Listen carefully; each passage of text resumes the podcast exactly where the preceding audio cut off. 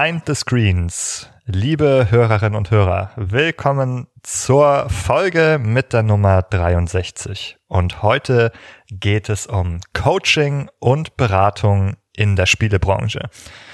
Und außerdem, liebe Hörerinnen und Hörer, haben wir einen Abschied zu beklagen. Doch bevor wir das tun, äh, begrüße ich alle anwesenden Teammitglieder. Wir sind vollzählig im Quartett. Hallo Julina. Hallo Ben. Hallo liebe Zuhörer. hallo Jessica. Hallo. Und hallo Nikolas. Hallo. Ja, wir haben es mal wieder geschafft, in der ganzen Runde zusammenzukommen.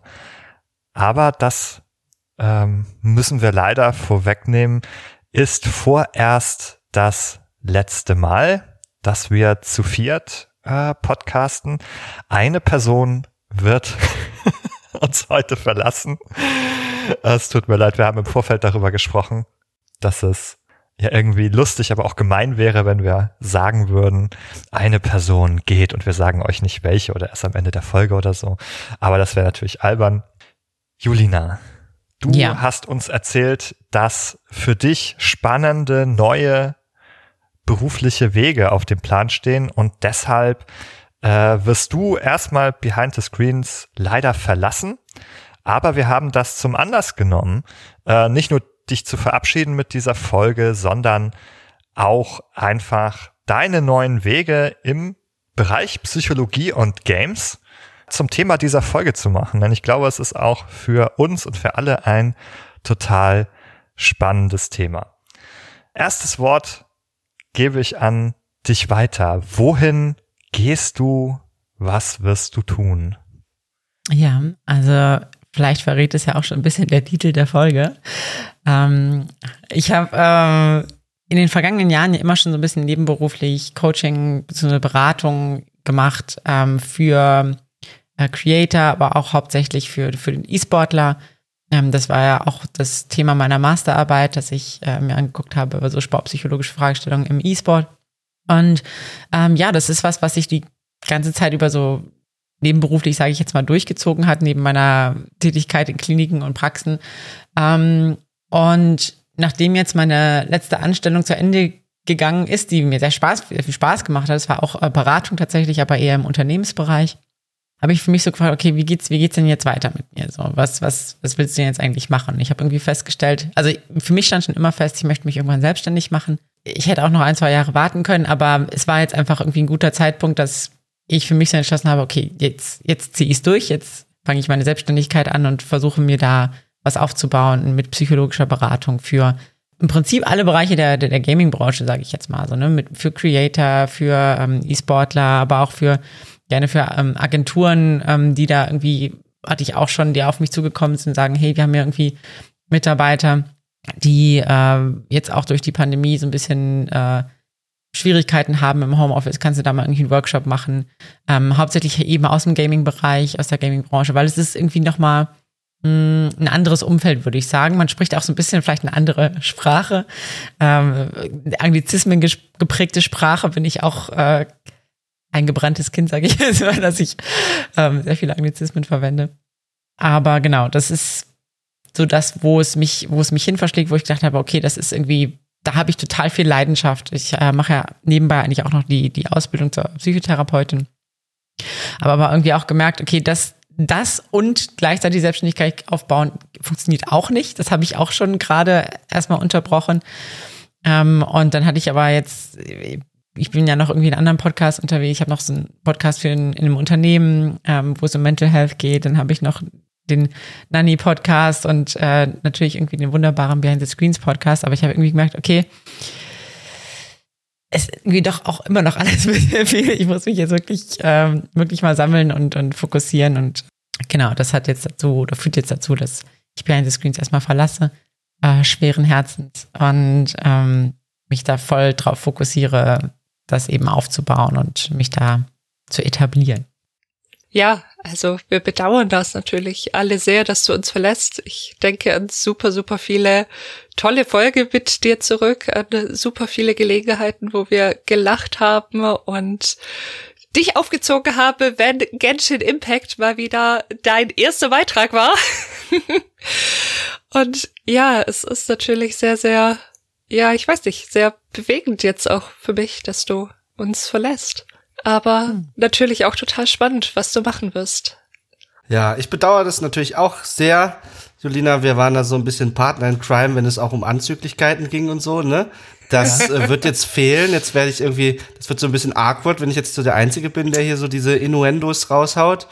Ja, ähm, auch natürlich von meiner Seite, wir wünschen dir, ich wünsche dir alles Gute auf deinem Weg, der ja auch sehr spannend zu werden verspricht. Und ich meine, du gehst zwar Behind the Screens als festes Mitglied der Besetzung äh, verloren, aber ich denke, im, im Herzen äh, werden wir immer irgendwie miteinander verbunden sein und hier äh, gibt auf jeden Fall, das haben die Zuhörerinnen und Zuhörer bestimmt auch jetzt schon rausgehört, kein böses Blut oder irgendetwas in der Art, sondern äh, wir wünschen dir alles, alles Gute und unterstützen dich natürlich auch, wenn wir können und wo wir können auf diesem Weg. Jetzt ähm, müssen wir ganz ehrlich sein, wir werden am Ende der Folge sowieso noch mal Abschied nehmen. Deswegen machen wir das jetzt einfach nicht, nicht weiter an dieser Stelle, sondern ähm, freuen uns, dass du noch einmal hier gemeinsam mit uns im Podcast sitzt und dass du uns dein Thema mitgebracht hast, mit dem du dich äh, schon besonders gut auskennst und das auch jetzt für, den, für deine weitere Zeit dich ähm, so intensiv begleiten soll. Und nimm uns mal mit, ja, vielleicht zu der Frage, was eigentlich Beratung erstmal ist, psychologische Beratung im, im Allgemeinen und dann äh, gehen wir mal in die Gefilde der Computerspiele weiter. Ja, also psychologische Beratung ist im Prinzip, ich weiß gar nicht, ob es dafür auch, auch eine, eine, eine fachliche äh, Definition gibt. Es wird ja für viele ähm, für viele irgendwie sehr unterschiedlich definiert und, und äh, das ist ja gerade, oder Beratung und Coaching ist ja gerade ein Bereich, der sehr wenig reguliert ist, sage ich jetzt mal, ähm, auch von, von Termini. Aber ähm, was ich mit psychologischer Beratung meine, ist, dass äh, Themen, die eben in den Bereich Psychologie fallen, die jetzt gar nicht unbedingt in dem in dem klinischen Maße. Also es muss jetzt, also natürlich ist Mental, Mental Health, also ges psychische Gesundheit kann irgendwie auch ein Thema von Beratung sein. Aber der Fokus ist gar nicht so sehr unbedingt ähm, psychische Erkrankungen, sondern es sind alle möglichen Themen, die irgendwie um das rund um Psychologie ähm, eine Rolle spielen. Das heißt, ähm, Prozesse verstehen, vielleicht auch einfach, also in der psychologischen Beratung sage ich immer gerne, ja, es ist halt, es geht um Themen mehr, es geht um Themen mehr als um Erkrankungen. Das heißt, ich habe irgendwie ein Thema mit, hm, ich weiß nicht so richtig, welchen Job ich nehmen soll oder ich bin irgendwie unzufrieden mit meiner beruflichen Situation, wie wie kann ich da irgendwie eine Entscheidung finden, wie kann ich da einen Weg finden. Oder ähm, gibt natürlich auch viel Paar- und Eheberatung, das ist jetzt nicht so mein Fokus. Ähm, oder aber sowas wie, oh, ich, ich merke irgendwie, ich bin in letzter Zeit so oft angespannt. Ähm, das geht ja auch schon so in, ähm, in Richtung Mental Health, dass man sagt, okay, so Anspannungszustände können ja auch irgendwie Symptom von ähm, Erkrankungen sein. Ähm, aber mir geht's eigentlich sonst so ganz gut. Ähm, was kann ich irgendwie dagegen machen? Gibt's da irgendwelche Übungen oder so? Ähm, das sind alles so Bereiche, also auch vielleicht so in dem, in dem präklinischen Bereich, ähm, wo man sagen kann, okay, das, das ist irgendwie ein Fall für Beratung. Grundsätzlich ist aber so, ich kenne es auch schon von ähm, einem Unternehmen, wo ich vorher war. Ähm, Beratung kann natürlich auch, also wenn ich ich habe ja auch ein bisschen therapeutisches Wissen. Wenn ich irgendwie merke, okay, das geht jetzt schon leicht irgendwie in den klinischen Bereich, sage ich natürlich, okay, hey, wäre irgendwie sinnvoll, äh, eine Therapie zu machen. Wir können aber trotzdem schon dran arbeiten, ähm, während äh, du vielleicht auf einen Therapieplatz oder so wartest. Ähm, weil ich ja durchaus das Fachwissen dafür habe und ähm, es macht ja irgendwie keinen Sinn, meinen Klienten Wissen oder, oder effektive Möglichkeiten vorzuenthalten, wenn ich, wenn ich die habe so zur Hand. Ja, das heißt, äh, auch psychologische Beratung ist keine Psychotherapie. Du hast auch gerade gesagt, da gibt es so Grenzfälle, wo du dann sagst, äh, ja, jetzt sehe ich irgendwie, vielleicht wäre Therapie das Richtige an dieser Stelle. Hm, vielleicht könnt ihr beide, also Julina, aber auch Jessica, die ja auch die Ausbildung zur Psychotherapeutin macht, nochmal erzählen, wo denn so ein Punkt ist, wo man diese Grenze zieht. Es ist tatsächlich gar nicht so ganz leicht, also auf dem Papier schon, aber in der Realität nicht unbedingt. Also so ein paar Dinge, wo man sagt, der Feld ist dann eindeutig unter Psychotherapie. für die man eben eine Heilerlaubnis braucht. Also das ist eben der große Unterschied. Beratung darf ich quasi immer machen, während ich, wenn ich Therapie mache, eben eine anerkannte Heilerlaubnis brauche, dass ich das überhaupt tun darf, weil ich eine Heilbehandlung durchziehe und das eben unter, ja, gesetzlich reguliert ist. Und hm, eine Sache, die da zum Beispiel drunter fällt, sind Diagnosen. Also sobald ich quasi offiziell hergehe und eine Diagnose vergebe, sei das, dass ich die an die Krankenkasse melde oder dass ich die sonst irgendwie in Anführungszeichen mehr oder weniger offiziell vergebe, dann sprechen wir auch von Psychotherapie oder eben von einer Heilbehandlung, für die man eben diese Erlaubnis braucht. Und es ist wirklich, also mich hat das auch beschäftigt, als ich angefangen habe zu arbeiten, hm, war ich in solchen Kontexten unterwegs, die so ein Grenzgebiet zwischen Beratung und Therapie waren, weil die Menschen, die zu mir kamen, meistens entweder diagnostiziert oder meinerseits stark vermutet eine psychische Erkrankung hatten und das ist dann so ein Graubereich, der eben dann problematisch wird.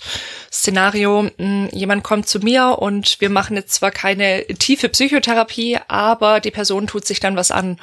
Und dann wäre ich zum Beispiel in einer Situation, in der ich dann sehr genau erklären müsste, war, warum ich keine Heilbehandlung gemacht habe, wenn ich keine Heilerlaubnis habe, hm, weil es dann eben schwierig werden könnte. Und man also die strengste Definition wäre quasi zu sagen, hm, du machst dann eine Heilbehandlung, wenn jemand mit einer psychischen Erkrankung bei dir rausläuft und dem geht's irgendwie besser.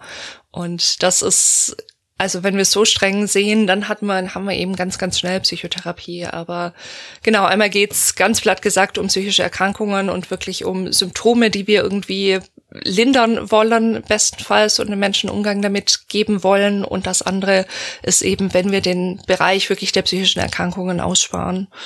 Ja, würde ich, ja, würde ich auch so, so größtenteils irgendwie unterschreiben, beziehungsweise wenn man halt irgendwie ähm, so ein bisschen losgelöst vom Krankheits-, äh, vom Gesundheitssystem, vom, vom Diagnosesystem arbeitet, sondern wirklich ähm, eher auf inhaltlicher Ebene guckt, okay, was, was braucht die Person, ähm, und da halt so ein bisschen, sage ich jetzt mal, flexibel ist. So, wenn die, wenn die irgendwie was gegen ihre Anspannung braucht, dann ähm, mache ich da, wenn sie irgendwie was braucht gegen irgendwie blöde Gedanken, ähm, sage ich jetzt mal, zum was ist, ich fühle sich irgendwie oft traurig oder so, dann kann das natürlich Teil einer Depression so sein, aber ähm, kann auch einfach losgelöst davon sein. Mhm. Wir gucken dann in der Beratung uns einfach ähm, die Themen an, die irgendwie relevant sind und ähm, ja, versuchen da Abhilfe zu schaffen. Ja. Und jetzt ist es so, dass man natürlich wie bei Psychotherapie auch, also als Privatperson, als ich und du, ähm, auch so eine Beratungsleistung nenne ich das mal, ein Service in Anspruch nehmen kann. Der wird mir in der Regel nicht bezahlt, sondern das sind ähm, dann in der Regel ja so Services, äh, die ich dann selbst bezahlen muss. Das wäre auch ein Unterschied, wenn ich tatsächlich äh, krank bin oder eine psychische Störung habe, dann bezahlt mir auch meine Krankenkasse eine Behandlung. Das ist jetzt, wäre jetzt hier nicht der Fall sozusagen. Und ähm, wir sprechen heute auch gar nicht so sehr über diese Privatpersonen, die das in Anspruch nehmen können als private Person, sondern über Menschen, die das im Rahmen ihrer Arbeit in Anspruch nehmen, nämlich in der Spielebranche im weitesten Sinne. Wir werden darüber sprechen, was es für unterschiedliche Bereiche in der Spielebranche geben kann, wo psychologische Beratung ansetzen kann. Hm, man könnte das so äh, vor dem Hintergrund des Begriffes der Herausforderung betrachten. Also ich habe in meinem Beruf unterschiedliche Herausforderungen, vielleicht ist es auch mal, würde man es auch mal Schwierigkeiten oder Probleme nennen, aber da können wir gleich schon mal positiv reframen äh, auf den Begriff der Herausforderung. Welche kann es denn im Spielebereich ganz allgemein, das ist ja schon ein sehr großer Bereich, welche kann es denn da geben? Wir können ja einmal sammeln. Also ein Bereich, der dort ja auch häufig in die Populärdiskussion Einzug hält, ist dieses Thema Crunch in der Spielentwicklung. Da geht es also um Themen der Arbeitsgesundheit. Wie kann äh, die Arbeit der, die, der Entwicklung eines Videospiels, wie kann die äh, gesundheitlich verträglich gestaltet werden oder welche Gefahren lauern dort auch, die teilweise äh, aus den Strukturen äh, der Arbeit selbst heraus oder auch der Einbettung in einen Firmenkontext und so weiter, in einen wirtschaftlichen Kontext entstehen. Wie äh, kann man damit einen äh, Umgang finden, der es ermöglicht, äh, meine geistige Gesundheit und körperliche Gesundheit zu wahren? Und da kann psychologisches Wissen helfen und wie gelangt dieses Wissen eben zu den Klienten und Klientinnen durch Beratung, Coaching, Psychoedukation. Das muss man vielleicht nochmal erklären. Jetzt hast du einen äh, Fachbegriff in den Raum geworfen. Psychoedukation. Äh, Julina? Ja. Das machst ähm, du ja, ne? Ja, genau. Psychoedukation. Ähm, Psychoedu Psychoedukaire, nein, Psycho, wie auch immer ich unsere Zuhörer mal. Ähm, also Psychoedukation ist im Prinzip ähm, die Wissensvermittlung größtenteils ähm, über psychische und psychologische Prozesse. Das heißt, zu vermitteln, okay, was hast du da überhaupt eigentlich? Wie findet das in der Regel äh, so statt? Ähm, was, genau, einfach so ein bisschen aufzuklären, was ist unser psychologischer Wissensstand? Ähm, wie erklären wir uns das, was da gerade passiert und äh, was sind möglicherweise ähm, Wege, um da irgendwie rauszukommen oder einen Umgang mitzufinden. Ja, also ich darf einfach mal ein Beispiel hinein. Äh, zum Beispiel haben wir Menschen ja Emotionen und das ist ein Bereich, den wir aus dem persönlichen Erleben sehr gut kennen, aber über den wir vielleicht jetzt gar nicht so recht wissen, äh, wie er abläuft und warum. Zum Beispiel kann man Leuten dann erklären, äh, welche einen Nutzen zum Beispiel Emotionen auch haben. Dass wenn man zum Beispiel irgendwie ängstlich wird, das kann manchmal schlecht sein, weil das einen lähmt, äh, im schlimmsten Fall oder man sich zurückzieht, während die Wut, die sehr negativ besetzt ist, auch einen Nutzen haben kann, nämlich dass sie ähm, uns zu Handlungen äh, motiviert, uns in Aktionen bringt, im Gegensatz zur Angst oder zur Trauer vielleicht. So als kleines, äh, als kleine Anekdote. Und das kann natürlich auch Leuten helfen, so zu verstehen, was Emotionen dann in der Folge, nachdem man sie hat, äh, mit einem auch machen. Ja. ja. Nikolas, du hast ja jetzt gerade quasi die Menschen angesprochen, die in der Branche arbeiten, Spiele wirklich zu entwickeln. Also im weitesten Sinne, Thema Crunch und so weiter ist da ja meistens das große Thema. Und wir haben ja neben den Spielentwicklern und Spielentwicklerinnen noch ganz viele andere Bereiche, die auch mit Games zu tun haben und damit ihr Geld verdienen. Zum Beispiel eben auch, die in irgendeiner Weise als Creator oder Creatorin, jetzt wird's schwierig, unterwegs sind. Zum Beispiel eben im Bereich von Streaming. Und da haben wir ganz oft das Problem, dass es da schwierig wird, Freizeit von Arbeit zu trennen. Also was ist das denn, wenn, was ich da gerade mache? Auch wenn ich jetzt zum Beispiel in einem journalistischen Umfeld tätig bin, mich mit GameStar beschäftige, wenn ich jetzt dieses Spiel spiele und das muss eben innerhalb der Frist fertig äh, gereviewt sein und der Bericht muss geschrieben sein, dass das pünktlich zum Release rauskommt. Wenn ich dann das ganze Wochenende durchspiele, keine Ahnung, zwölf Stunden am Tag oder noch mehr, ist das dann Freizeit, weil ich spiele ja, oder ist das Arbeit, weil ich das ja mache, um was dann drüber zu schreiben? Genauso, wenn ich streame. Ich mache was, was die meisten als Freizeitbeschäftigung tun, aber ich mache es mit dem Ziel, damit irgendwie Geld zu verdienen und dann wird es eben schwierig, diese Grenze zu ziehen. Was ist das eigentlich und stresst es mich dann nicht doch? Ja, dazu gleich ein Einwurf und dann, dann gebe ich das äh, an, an Jolina weiter, die, glaube ich, noch mehr dazu sagen kann. Ähm, aber da ich ja auch den ein oder anderen Stream mache, indem ich mal ein Computerspiel spiele, äh, Leute framen das ja so, als würde man spielen und sich nebenbei filmen. Die Wahrheit ist, es ist genau andersrum. Man hat einen Live-Auftritt und nebenbei muss man noch spielen.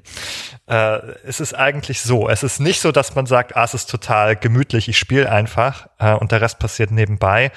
Äh, und das führt auch dazu, glaube ich, ähm, das beobachte ich bei einigen äh, größeren StreamerInnen, die da viel größere Verpflichtungen haben, dass sie natürlich Druck verspüren, so ihre Community nicht zu enttäuschen. Ich habe einen Termin gemacht, ich habe gesagt, heute streame ich und auch nicht nur eine Stunde, sondern vielleicht vier äh, Stunden und ähm, Manchmal sehe ich dann, dass Leute das absagen und dass sie dann eine Tweetkette darüber schreiben, warum sie sich heute nicht gut fühlen und deshalb absagen. Und dass da sehr viel ähm, Erwartungsdruck äh, offenbar häufig dahinter stehen kann. ja, wenn man eine große Reichweite hat, eine große Community hat, ähm, wo vielleicht auch einige Leute dann dabei sind, die das einem äh, übel nehmen oder ähnliches zum Beispiel. Genau. Aber Julina, du hast dich genau damit schon ein bisschen mehr beschäftigt. Erzähl doch mal, ja. was dir bisher da schon begegnet ist. Was ist das für ein Themenraum? Ja, also es ist natürlich, wie ihr schon gesagt habt, irgendwie natürlich diese ähm, Entgrenzung von Arbeit und Hobby, was dann eine, eine Rolle spielt, wo man sagen kann, okay, ähm, irgendwie macht es mir Spaß. Also äh, Jessica hat jetzt gesagt, okay, es ist jetzt irgendwie, viele fangen irgendwie die Streamer an, vielleicht mit der Absicht, was ähm, finanziell irgendwie zu äh, daraus zu gewinnen. Das ist ja gar nicht unbedingt immer so gesagt. Viele, also das ist ja, dieser der Einstieg ins Streaming ist ja auch für viele, okay, ich, oh, ich probiere das mal aus, ich habe irgendwie da ähm, Spaß mit und sliden da so mehr oder weniger rein in dieses, in diese Branche und merken dann irgendwann auch, ja, irgendwie läuft es eigentlich ganz gut. Ähm, oder ja, machen vielleicht dann auch, merken irgendwie, ach, da kann ich irgendwie noch Dinge verbessern, das kann ich vielleicht noch ein bisschen optimieren und ähm, kommen dann so ein bisschen so rein, wurschteln sich so durch und natürlich gibt's da halt auch viel ähm, so Feedback von, von Views und Zahlen. So, ne? Es gibt ja, das ist ja so ein bisschen das, das Trickige in diesem ganzen ähm, Online-Content-Bereich auch ist, dass alles ähm, mit Zahlen versehen ist. Du hast Viewer, du hast View-Counts, du hast ähm, Aufrufe, du hast Interaktionen die man quasi zielen kann. Das heißt, auf eine Art und Weise könnte man sagen, Leistung ist irgendwie so ein bisschen quantifizierbar. Und ähm, gleichzeitig, also es führt, schon so ein bisschen, so ein bisschen in so eine andere Richtung, wo wir, glaube ich, später nochmal drauf, drauf eingehen. Ähm, worauf ich eigentlich nochmal gerade eingehen wollte, ist, dass diese, diese Entgrenzung natürlich irgendwie von, von Arbeit und, und, ähm, und Freizeit halt so ein bisschen stattfindet und dass es so ein bisschen tricky ist, weil es eben so schleichend passiert. So, du, du rutscht da irgendwie so rein und es entwickelt sich so langsam.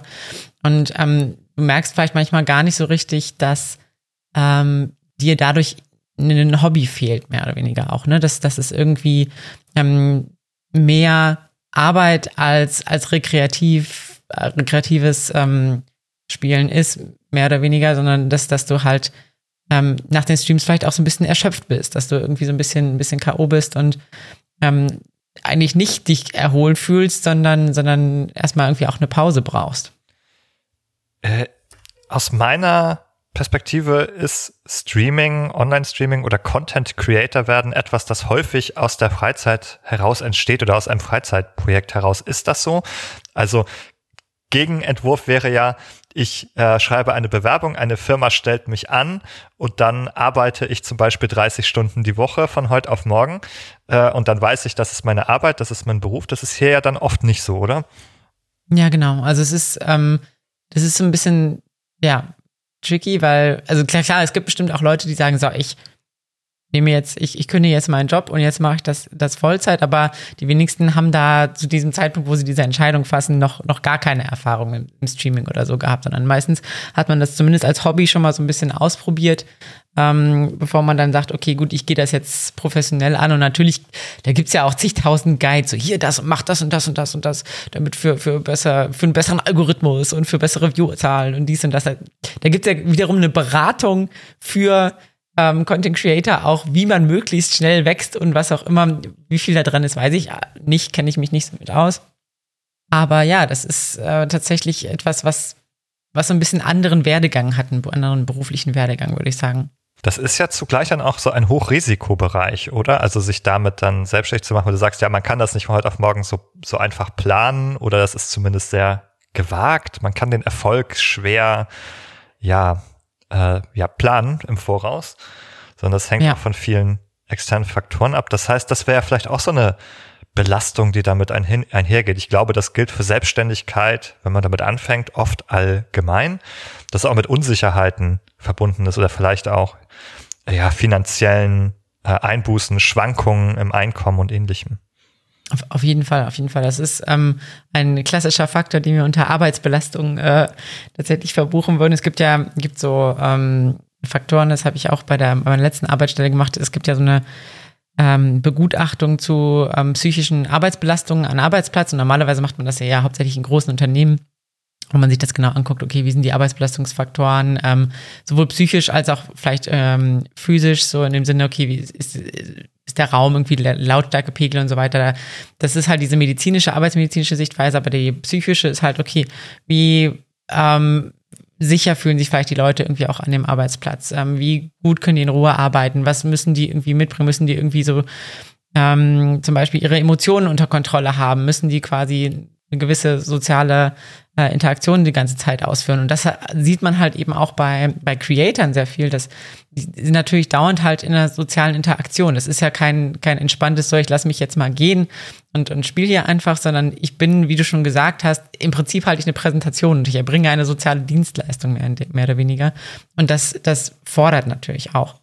Damit kommen wir zurück zu diesem Thema Leistungsdruck, den du auch genannt hast, der irgendwie eng natürlich vielleicht auch zusammenhängt mit diesem äh, wirtschaftlichen Druck und diesem Risikobereich, dass man nicht nur die Leistung für andere bringen möchte, vielleicht sondern auch für sich selber darauf angewiesen ist, äh, auch wirtschaftlich das zu tun. Ich habe kürzlich äh, auf LinkedIn von einem Coach gelesen, dass Zahlen demotivieren würden. Ich weiß, mhm. ich kenne leider nicht die äh, eine Forschung dazu, ob das tatsächlich psychologisch haltbar ist, aber ich fand die These, die ich jetzt als solche hier mal äh, frame, äh, ganz interessant, dass eigentlich dieses so äh, 100 Viewer mehr, 100 Viewer weniger, diese diese ganzen Zahlenziele gar nicht so motivierend sein. Die spürt man auch nicht so. Es mhm. sei eigentlich besser, irgendwie sich also mit inhaltlichen Sachen zu befassen, also zu sagen, was ich, was möchte ich für ein Projekt machen, was möchte ich tun, äh, wie komme ich dahin, ähm, eher das zu tun. Also würdest du das unterschreiben, dass diese Zahlen, Viewerzahlen, Analysen, dass die demotivierend sein könnten? Ja, ähm, auf jeden Fall. Also es ist, ähm, die machen sogar so noch, noch ein bisschen, bisschen weiter. Die können einen, glaube ich, auch so ein bisschen auf den falschen Weg führen, sage ich mal. Ähm, die sind natürlich, also Zahlen und, und ähm, diese ganzen Statistiken und Analysen sind natürlich eine Informationsquelle, sage ich jetzt mal so. Ne? Das ist, ähm, ist schon ganz, ganz hilfreich zu sehen, okay, auch wie wahrscheinlich ist es, dass ich davon vielleicht irgendwie leben kann, wie viel kommt irgendwie dabei rum, ähm, ähm, gibt es irgendwie vielleicht inhaltlich auch Sachen, wo ich bei Videos, wenn ich sage, okay, die Leute brechen irgendwie ab einem gewissen Zeitpunkt irgendwie ab, ähm, muss ich da irgendwie vielleicht ein bisschen die Taktung verändern oder das Pacing oder sonst was. Klar, kann man irgendwie alles, alles ähm, Informationen irgendwie rausziehen. Das Problem ist aber, wenn man sich quasi nur noch damit beschäftigt. Und ähm, also es ist ein bisschen wie, wie bei allem, wenn man sich, wenn man sich auf eine Sache nur fokussiert und versteift, dann geht's meistens ein bisschen schief.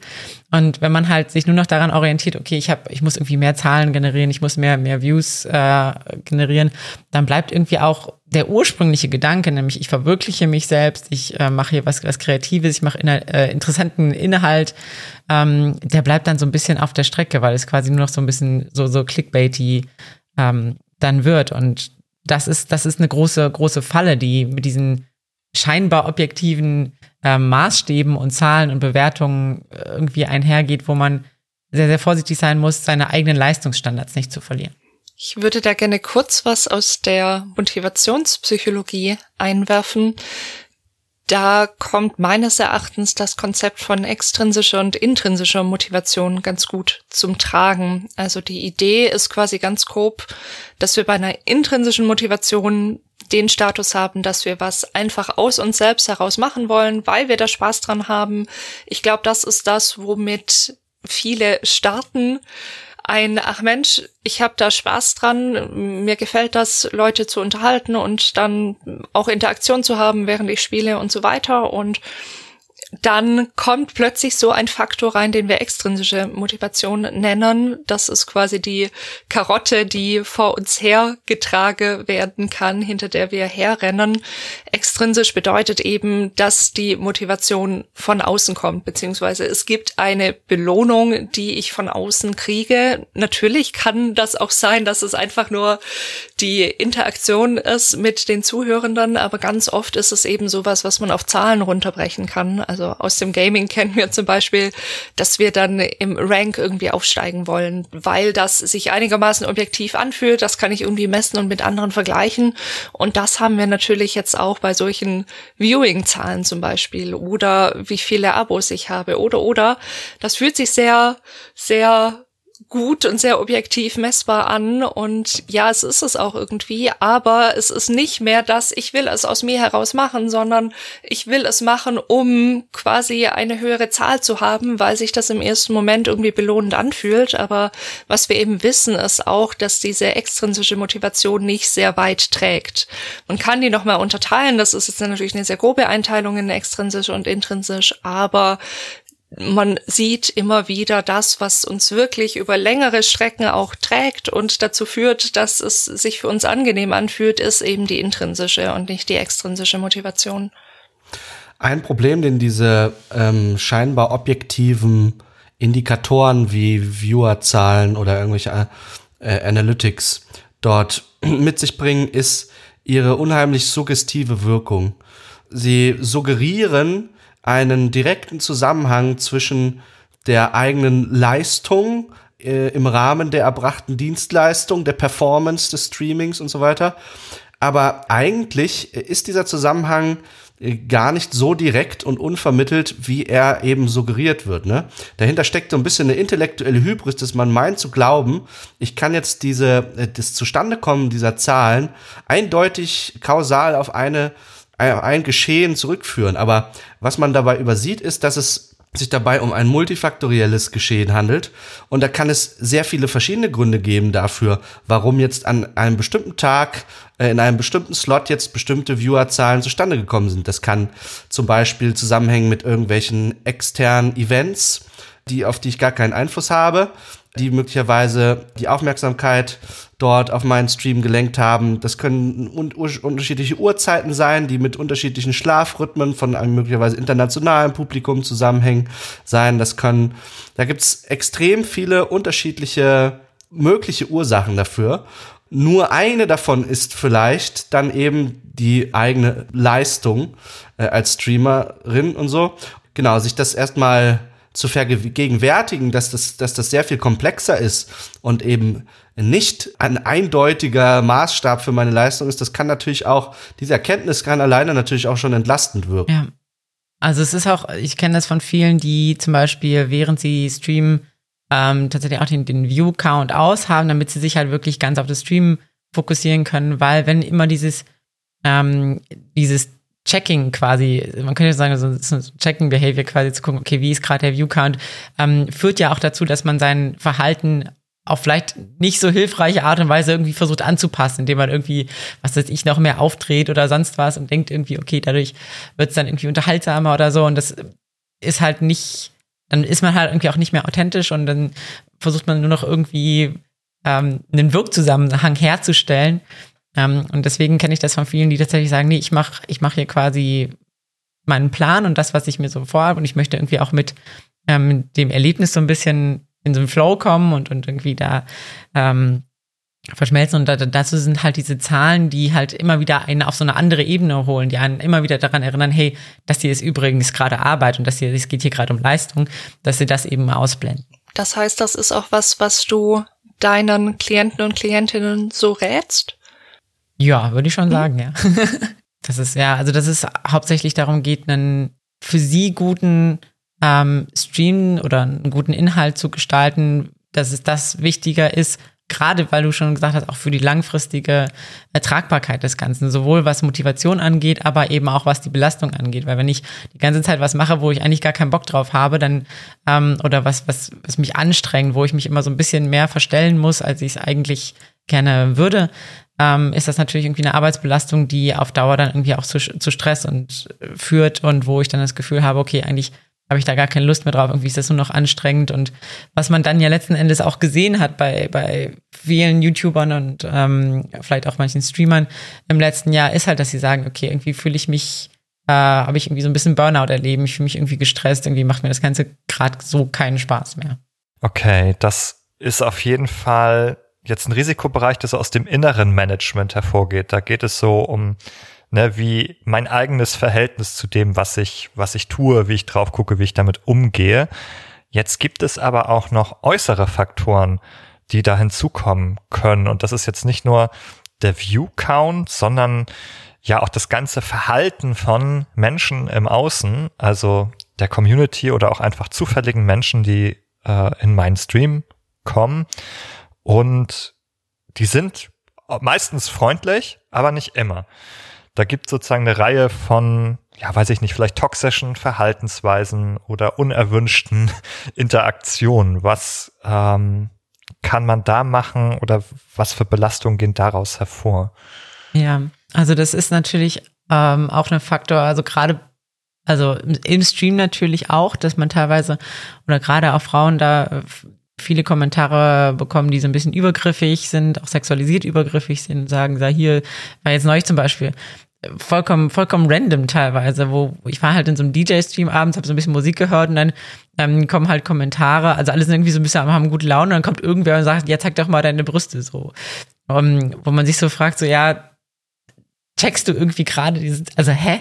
So, ne, was, was, was ist da los? Und das ist aber für, für die, die streamende Person, ähm, ist das natürlich dann immer wieder so, so, so ein kleiner, so eine kleine Mikroaggression, sag ich jetzt mal, wenn, wenn sowas ähm, auftritt, wo, wo man sagt, okay, jetzt kommt irgendwie so ein Kommentar, ähm, der überhaupt nicht passend ist, der mich irgendwie wie angreift. Das ist ja, wenn man sich das so ein bisschen vorstellt, das ist so, viele denken ja, ja, es ist ja Internet, es ist ja irgendwie öffentlicher Raum, da muss man ja auf sowas gefasst sein. Also wenn ich mir so vorstelle, okay, ich bin draußen irgendwo unterwegs, dann habe ich ja auch nicht irgendwelche random Leute, die zu mir hingehen und sagen, ja, zeig dir mal deine Brüste so. Ähm, das, hoffentlich. Das wäre absolut, hoffentlich, das wäre absolut befremdlich und das würde auch niemand machen. Und das ist halt, das ist halt was, was viele Leute nicht verstehen, dass diese, nur weil, weil es quasi im Internet leichter ist und man vielleicht sein Gesicht mehr wahren kann, wenn man irgendwie einen anonymen ähm, Tag da hat, heißt das nicht, dass wir äh, jegliche soziale ähm, Courtesy, sage ich jetzt mal, einfach fahren lassen kann, sondern ähm, dass man, dass man auch, auch im Internet quasi versucht, gewissen, gewissen zivilen Umgang zu wahren. Und das schaffen aber nicht alle Personen.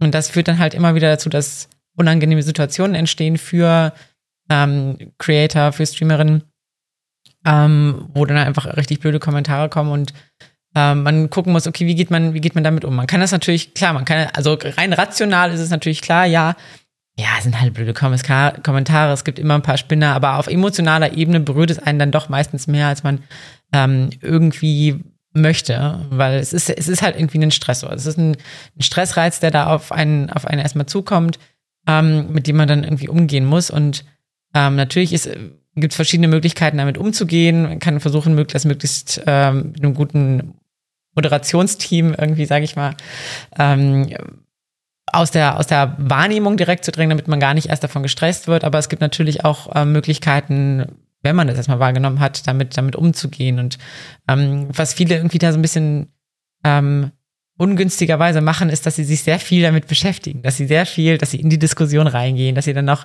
versuchen, das irgendwie richtig zu stellen, wenn es da irgendwelche Anfeindungen gibt. Und das ist ähm, langfristig gesehen nicht hilfreich, weil meistens sind das keine sinnvollen äh, also Interaktionen, die sich daraus ergeben, sondern ähm, das ist einfach nur verschwendete, gestresste Zeit. Ähm, genau, und, und je, häufiger das passiert, desto empfindlicher wird man eben auch für diese Art von Mikroaggression. Ja, es, da steht der Tropfen hüllt den Stein sozusagen. Ne? Also einmal, okay, das nervt halt, das, aber wenn das halt ständig passiert oder immer wieder passiert, dann sammelt sich das natürlich auch an oder ist halt jedes Mal wieder ähm, eine Belastung irgendwie. Und ich glaube, man kennt das vielleicht auch von Social Media selber, je nachdem, äh, was du gesagt hast mit den Kommentaren, die hinter denen dann ganz oft ja keine, hm, sage ich mal, gutmütige Kommunikation steht, sondern viel ist halt dann irgendwie Trolling und hat gar nicht das Ziel, irgendwie in ein sinnvolles Gespräch zu kommen oder so. Oder es gibt so festgefahrene Meinungen, dass es gar nichts bringt, jetzt irgendwie daran zu diskutieren oder zu versuchen, jemanden zu überzeugen. Und ähm, jeder, der beides schon mal gemacht hat, weiß, man fühlt sich eigentlich besser damit, das in Ruhe zu lassen. Also je mehr man sich damit beschäftigt, darauf eingeht, desto schlimmer wird's eigentlich, also desto nerviger und belastender wird es. Und wenn man da einfach das nur liest und ignoriert ähm, oder jemanden rauswirft oder blockt quasi, dann hat man sehr viel schneller damit abgeschlossen. Dann ist das Thema sehr viel schneller durch, als wenn man sich noch Minuten oder gar Stunden lang damit auseinandersetzt. Ja. Man vergegenwärtige sich auch diese soziale Situation, in der man sich als Streamer oder Streamerin da befindet. Man geht live eigentlich in der Haltung, dass ich jetzt etwas ja, in Anführungszeichen etwas Gutes meinen Zuschauerinnen und Zuschauern tun möchte. Ich, ich, ich arbeite jetzt hier, ich mache eine Performance, äh, die hoffentlich auf Zuspruch stößt bei den Zuschauerinnen und Zuschauern. Und das ist so eine Art implizite Erwartungshaltung, dass wenn ich etwas Gutes tue, mir auch Gutes zurück widerfährt. So eine Art Sozialvertrag. Und wenn dann so ein blöder Troll kommt und obwohl ich mich hier verausgabe in meiner Performance und der kommt jetzt mit einer Aggression, einer Beleidigung, einer einem, irgendwas um die Ecke, dann wird dieser dieser implizit nicht ausgesprochene Sozialvertrag wird verletzt und das das irritiert und das kann auch dazu führen, dass sich dann das eigene Menschenbild vielleicht über die Zeit verändert. Äh, man neigt dann vielleicht dazu, einzelne Vorkommnisse, einzelne anonyme Personen, die dort als Troll in Erscheinung treten, ja, anders zu gewichten als die stille anonyme Masse, die irgendwie Gefallen findet an dem, was man da tut. Und dann finden auch aus rationaler Sicht äh, fehlerhafte Generalisierungen statt. Äh, und dann sagt man, okay, also das Internet oder die Menschen sind an sich irgendwie, äh, sind, sind der Wolf. Und äh, auch da kann man natürlich psychoedukativ ein bisschen entgegenwirken weil auch das nicht zu unterschätzen ist, wie Menschenbilder die eigene Einstellung, das eigene Verhalten, Denken und Fühlen halt prägen können dann. Ja, da haben sehr viele auch ein schlechtes Menschenbild, glaube ich, oder entwickeln das sozusagen aus diesen einzelnen Interaktionen, obwohl das vielleicht gar nicht ähm, im Großen und Ganzen gar nicht zutreffend dann ist. Aber man nimmt eben nur einen Ausschnitt wahr, sozusagen, und dann diesen eben den, den, den lauten Ausschnitt von Unzufriedenen, hm, die im Übrigen, um das, den Vertrag nochmal aufzugreifen, vielleicht manchmal diesen Vertrag anders lesen. Die haben das Gefühl, sie haben einen Anspruch darauf, von dir ähm, auf bestimmte Weise, wie sich das vorstellen, unterhalten zu werden. Und haben den Eindruck, sie können das dann äh, einfordern äh, oder hatten eben da ein Anrecht darauf, dass du irgendwas für die tust. Zusätzlich ist es ja eine, eine extrem asymmetrische Situation, weil du als Individuum, der dort als Streamer oder Streamerin performst, ja dich einer, je nach äh, Größe der Zuschauerzahlen und so, einer wechselhaft großen Masse an, dazu noch anonymen Persönlichkeiten gegenüber siehst. Und das führt automatisch auch dazu, dass dort sozialpsychologische Prozesse eine größere Rolle einnehmen.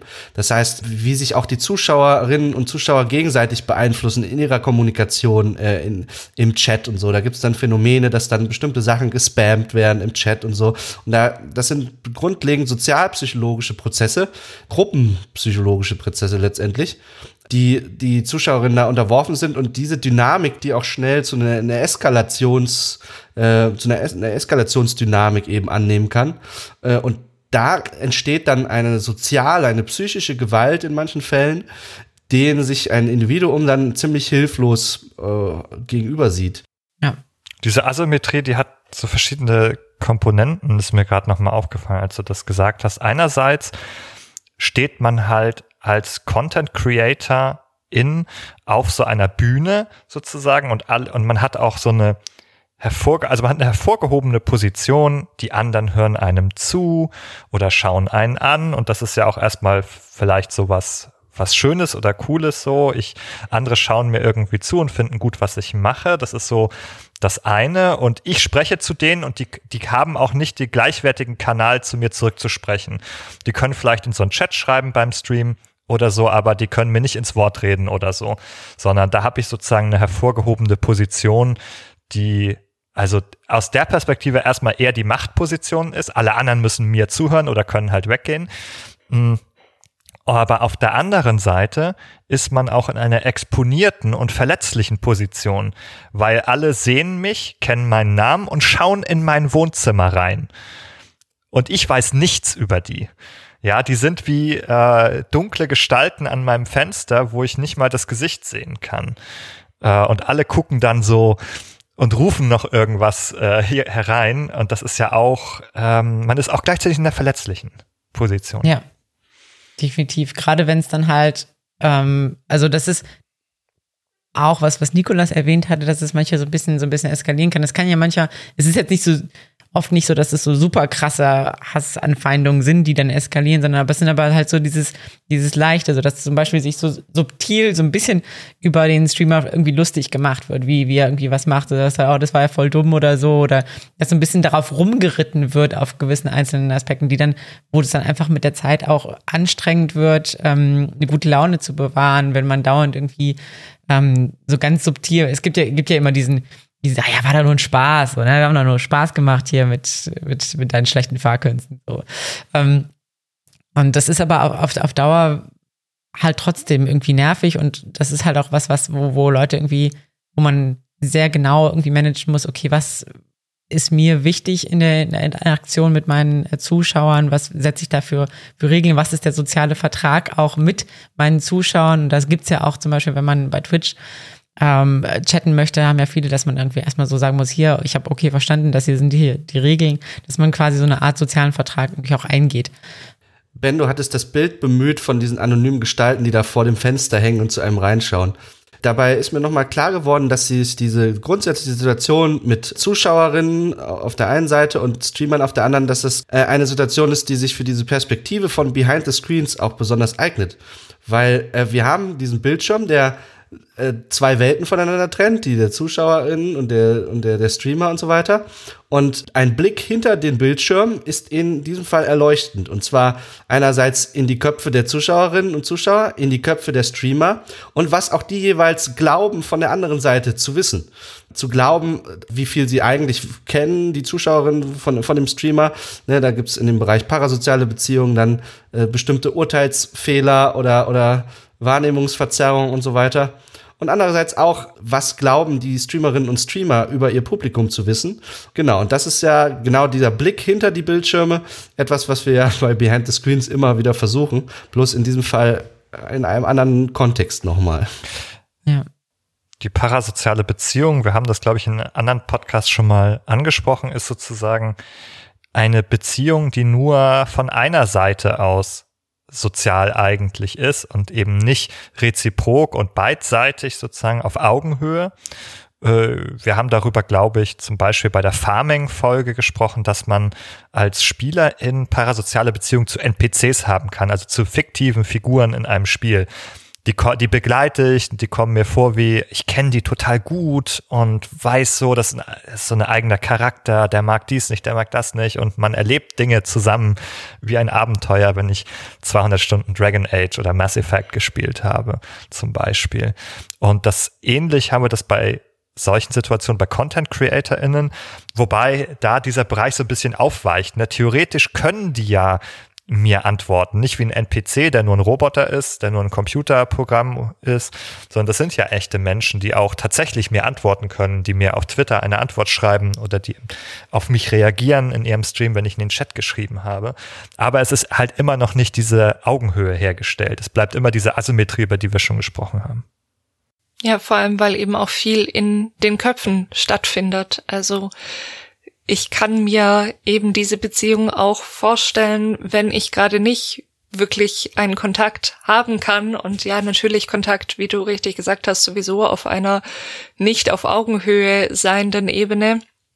Aber wir haben eben eine ganz große Projektionsfläche, wo wir eigene Ideen, eigene Gedanken, Vermutungen und so weiter in eine andere Person, sei das jetzt ein NPC oder eine reale Person, rein projizieren können. Und das ist, finde ich, auch nochmal so eine Besonderheit, die vielleicht auch die Dynamik erklärt, die entstehen kann, weil ich nicht nur Erwartungen und so weiter habe, dass ich jetzt hier unterhalten werde und irgendwas fordern kann oder so, sondern eben oft auch unbewusst meine eigenen äh, Wünsche, Fantasien, keine Ahnung, auf das Gegenüber projizieren kann. Also es ist, wie wir vielleicht jetzt irgendwie auch, so, auch schon feststellen, es ist halt, es sind da total viele verschiedene psychologische Prozesse, die da eine Rolle spielen und wo ähm, auf der einen oder anderen Ebene auch irgendwie was schieflaufen kann manchmal. Ähm, sei es jetzt irgendwie intern, individuell mit äh, den Gedanken oder den Gefühlen der, der Creatorin oder der, der streamenden Person. Ähm, aber eben auch irgendwie im Umgang mit dem Außen. Und das ist natürlich dann hilfreich, wenn man einfach äh, einen Ansprechpartner hat, wo man sagt, okay, irgendwie das belastet mich gerade, da brauche ich jetzt gerade irgendwie einfach nochmal ein bisschen Feedback, was, was passiert da eigentlich überhaupt gerade, ähm, wie kann ich dem entgegenwirken und genau, das ist mehr oder weniger so der, der Grund, warum psychologische Beratung auch für Creator und, und ähm, Streaming eben auch sehr sinnvoll ist oder ja, vielleicht auch benötigt wird. Ja, also mir fällt auch auf, dass es wirklich ein sehr, sehr spannendes und breites Thema ist, über die wir, über das wir eine eigene Folge hätten machen können, nur darüber zu sprechen. Ich habe immer noch den ein oder anderen Gedanken, aber ich würde dennoch gerne mal auf eine andere Gruppe zu sprechen kommen, die äh, auch für deine Beratung interessant ist und auch eine Gruppe ist, die auch im Rampenlicht steht, die ähm, vielleicht mit einigen ähnlichen, aber auch einigen anderen ähm, Herausforderungen zu kämpfen hat. Und das sind die E-SportlerInnen. Ja. Genau, die E-Sportlerinnen. Das ist, man muss dazu auch sagen, dass E-Sportlerinnen sind ein ganz besonderes Klientel. Die sind nochmal, also, es klingt jetzt gemein, wenn ich sage, die ist besonders, aber es ist halt, also, ein sehr, sehr enger, sehr, sehr enges Klientel, sage ich jetzt mal, von dem her, dass es, du hast meistens, also allermeistens junge Männer zwischen 17 und 25, ähm, die halt äh, schaffen, die es schaffen wollen, in diesen Hochleistungsbereich zu kommen. Das heißt, es ist wirklich auch, ähm, da geht es um, wie ich schon gesagt habe, Hoch, Hochleistungsbereich, da geht es darum, möglichst gut zu werden in ähm, einem Spiel. Vielleicht ganz kurz, was ist definitionsgemäß E-Sport eigentlich? Was unterscheidet, mhm. wie unterscheidet sich das vom anderen Spielen? Ja, E-Sport ist ähm, das kompetitive, wettbewerbsmäßige Spielen von Videospielen. Das heißt, ähm, nicht nur ähm, kompetitiv in dem Sinne von ich spiele gegen andere, das wäre wär Competitive Gaming, sondern E-Sport ist wirklich, ähm, da gibt es den Wettbewerb, der ähm, organisiert wird, da gibt es Turniere, da gibt es ähm, den Gegeneinander, was, was quasi auch in einer Art Rangliste oder in einer Art ähm, ja, ähm, Endsieger, Welt, Weltmeisterschaft oder sowas ähm, endet. Das heißt, das ist, da gibt es quasi eine ganze Struktur hinter. Also E-Sport ist mehr oder weniger ähm, eine Struktur aufgebaut auf kompetitiven Games. Es gibt Regeln und Strukturen, zum Beispiel auch für das Sozialverhalten, dass ich mich respektvoll gegenüber meinem Gegner oder Gegnerin verhalte und so weiter und dass zum Beispiel auch äh, sowas wie Beleidigung oder so geahndet wird und nicht toleriert wird. Ja. Genau, also es ist quasi ein bisschen ein Sport nur, äh, also wie ein sportlicher Wettkampf nur äh, elektronisch in, in Videospielen. Und E-Sport muss man dazu sagen, es ist halt, ist halt schon so, so ein Trendthema, muss man sagen, der letzten zehn Jahre, wo äh, viele Investoren halt auch gesagt haben, oh ja, E-Sport, das ist das neue große Ding, da müssen wir investieren. Und man sieht immer diese großen Spielergehälter und oder diese großen, ähm, also Spielergehälter gar nicht mal so sehr, aber die ähm, großen ähm, Preissummen, die man da gewinnen kann. Und denkt, oh ja, da steckt so viel Geld drin, da steckt so viel Geld drin, wobei man sich heutzutage nicht fragt, ja, wo, wo genau steckt das Geld? Ähm, aber ja, es ist halt auch so, so die Frage, ähm, ja, wie ist das denn eigentlich mit der, mit der Professionalisierung? Und es hat sich in den letzten Jahren sehr, sehr viel schon getan in dem Bereich E-Sport, was Professionalisierung angeht, gerade irgendwie so auf lo lokaler Ebene. Gibt es dann teilweise jetzt so Liga- und Vereinsstrukturen. Ich weiß, ähm, äh, selbst irgendwie die, so, so, so irgend so ein Dorf, aus dem ich, also in der Nähe von, von meinem Heimatdorf, hat jetzt irgendwie einen äh, E-Sport-Verein äh, aufgemacht. Also das ist schon so ein bisschen in der, vielleicht noch nicht ganz in der Mitte der Gesellschaft, aber es, es kommt so langsam an, sage ich mal. Ähm, aber gleichzeitig ist es natürlich immer noch so, dass äh, es gibt immer wieder Skandale über Organisationen, die irgendwie versprochene Gehälter nicht bezahlen, wo man einfach sagen muss, ja, das ist halt nicht professionell. Wenn du halt, das geht halt nicht, das ist halt Scam, das ist halt irgendwie Betrug und ähm, das passiert im E-Sport leider auch immer noch zu häufig. Und ähm, was damit auch einhergeht, ist halt eben so eine gewisse finanzielle und ähm, berufliche Unsicherheit bei Spielern. Das heißt, es ist irgendwie klar oder für viele ist klar, wobei man äh, von sportpsychologischer Seite sagen muss, okay, das müssen wir auch nochmal hinterfragen. Aber es ist es gibt diesen, diesen Zeitraum von drei, vier, fünf, sechs, sieben Jahren, ähm, in denen ich die Chance habe, es quasi bis an die ganze, ganz an die Spitze zu machen. Und wenn ich dann älter bin, dann Wahrscheinlich eher nicht mehr. Das heißt, da hat man so einen gewissen Zeitdruck und man hat quasi so dieses, diesen Druck, okay, ich muss mich jetzt irgendwie beweisen, ich muss jetzt möglichst schnell aufsteigen, damit ich ähm, das, das zu meinem Beruf machen kann. Ja, es gibt Studien, die zeigen, dass da die Leistungsfähigkeit mit Mitte 20 nachlässt. Ja, da gibt es so eine StarCraft-Studie, glaube ich, mit Actions per Minute und ab Mitte 20 werden die nicht mehr besser, sondern fallen wieder. Und wenn es auf sowas sehr ankommt, was es bei vielen dieser Spiele tut, ähm, wie auch bei den MOBA-Games, äh, dann ja, sieht man, dass das Fenster sehr, sehr klein ist, äh, da eine Karriere zu, zu haben. Ja. Wobei man darf da durchaus ja differenzieren. Also ich denke, das hängt sehr stark davon ab, welche konkreten kognitiven und motorischen, psychomotorischen Leistungen jetzt in dem äh, Spiel, äh, das da im Rahmen des Wettkampfs gespielt wird, eben verlangt werden. Und äh, Spiele, die eine geringere Zeitkomponente, einen geringeren Zeitdruck aufweisen, die, äh, für die gilt es in einem geringeren Maße, glaube ich, dieses enge biologische Fenster der Peak-Performance äh, als äh, für Spiele, die das eben haben. Als Beispiel sei genannt zum Beispiel äh, das ähm, äh, digitale Kartenspiel Hearthstone, äh, wo äh, im historischen Rückblick einer, ein sehr erfolgreicher E-Sportler, Adrian Coy, ich glaube, er, er, er rühmte sich eine Zeit lang als der älteste E-Sportler der Welt oder so, mit Mitte, Ende 30 dort äh, äh, noch Höchstleistungen äh, vollbracht hat. Aber auch, weil dieses Spiel eben geringere Anforderungen an die Motorik und an bestimmte kognitive Prozesse eben stellt, die dann eher mit diesem engen biologischen Fenster äh, assoziiert mhm. sind. Das heißt, man, man ja. kann da durchaus ähm, differenzieren, allerdings für den Großteil der Spiele, die heute so auf Anhieb mit E-Sports in Verbindung stehen, zum Beispiel im kompetitiven Shooter-Genre oder auch im äh, Strategiebereich, dort wird das sicherlich als Pauschalaussage einigermaßen zutreffend sein. Ja, also es ist definitiv auch, also es gibt auch Studien, die zeigen, dass ähm, auch in diesem MOBA-Bereich, wo auch eigentlich ähm, schnelle Reaktionen gefordert sind, dass man dabei auch viel mit ähm, strategischem Wissen und ähm, Erfahrung tatsächlich copen kann. Also natürlich werden irgendwie die Actions vermindert und die Reaktionsgeschwindigkeit werden schlechter, aber es gibt bis zu einem gewissen Grad auch, auch Coping-Möglichkeiten, wie man ähm, trotz hohem Alter dann noch relativ erfolgreich sein kann. Es gibt ja auch diese, also in League of Legends zum Beispiel gab es jetzt ähm, in der letzten Season NNO heißen die, das waren, das waren so ein Zusammenschluss von ein paar Streamern, die auch nicht mehr in ihrer äh, in ihrem Peak-Alter waren, aber einfach durch, durch ihre Interaktion, durch ihr Zusammenspiel, durch ihr strategisches Wissen ähm, ganz schön vielen Youngsters, sage ich mal, den Hintern versohlt haben.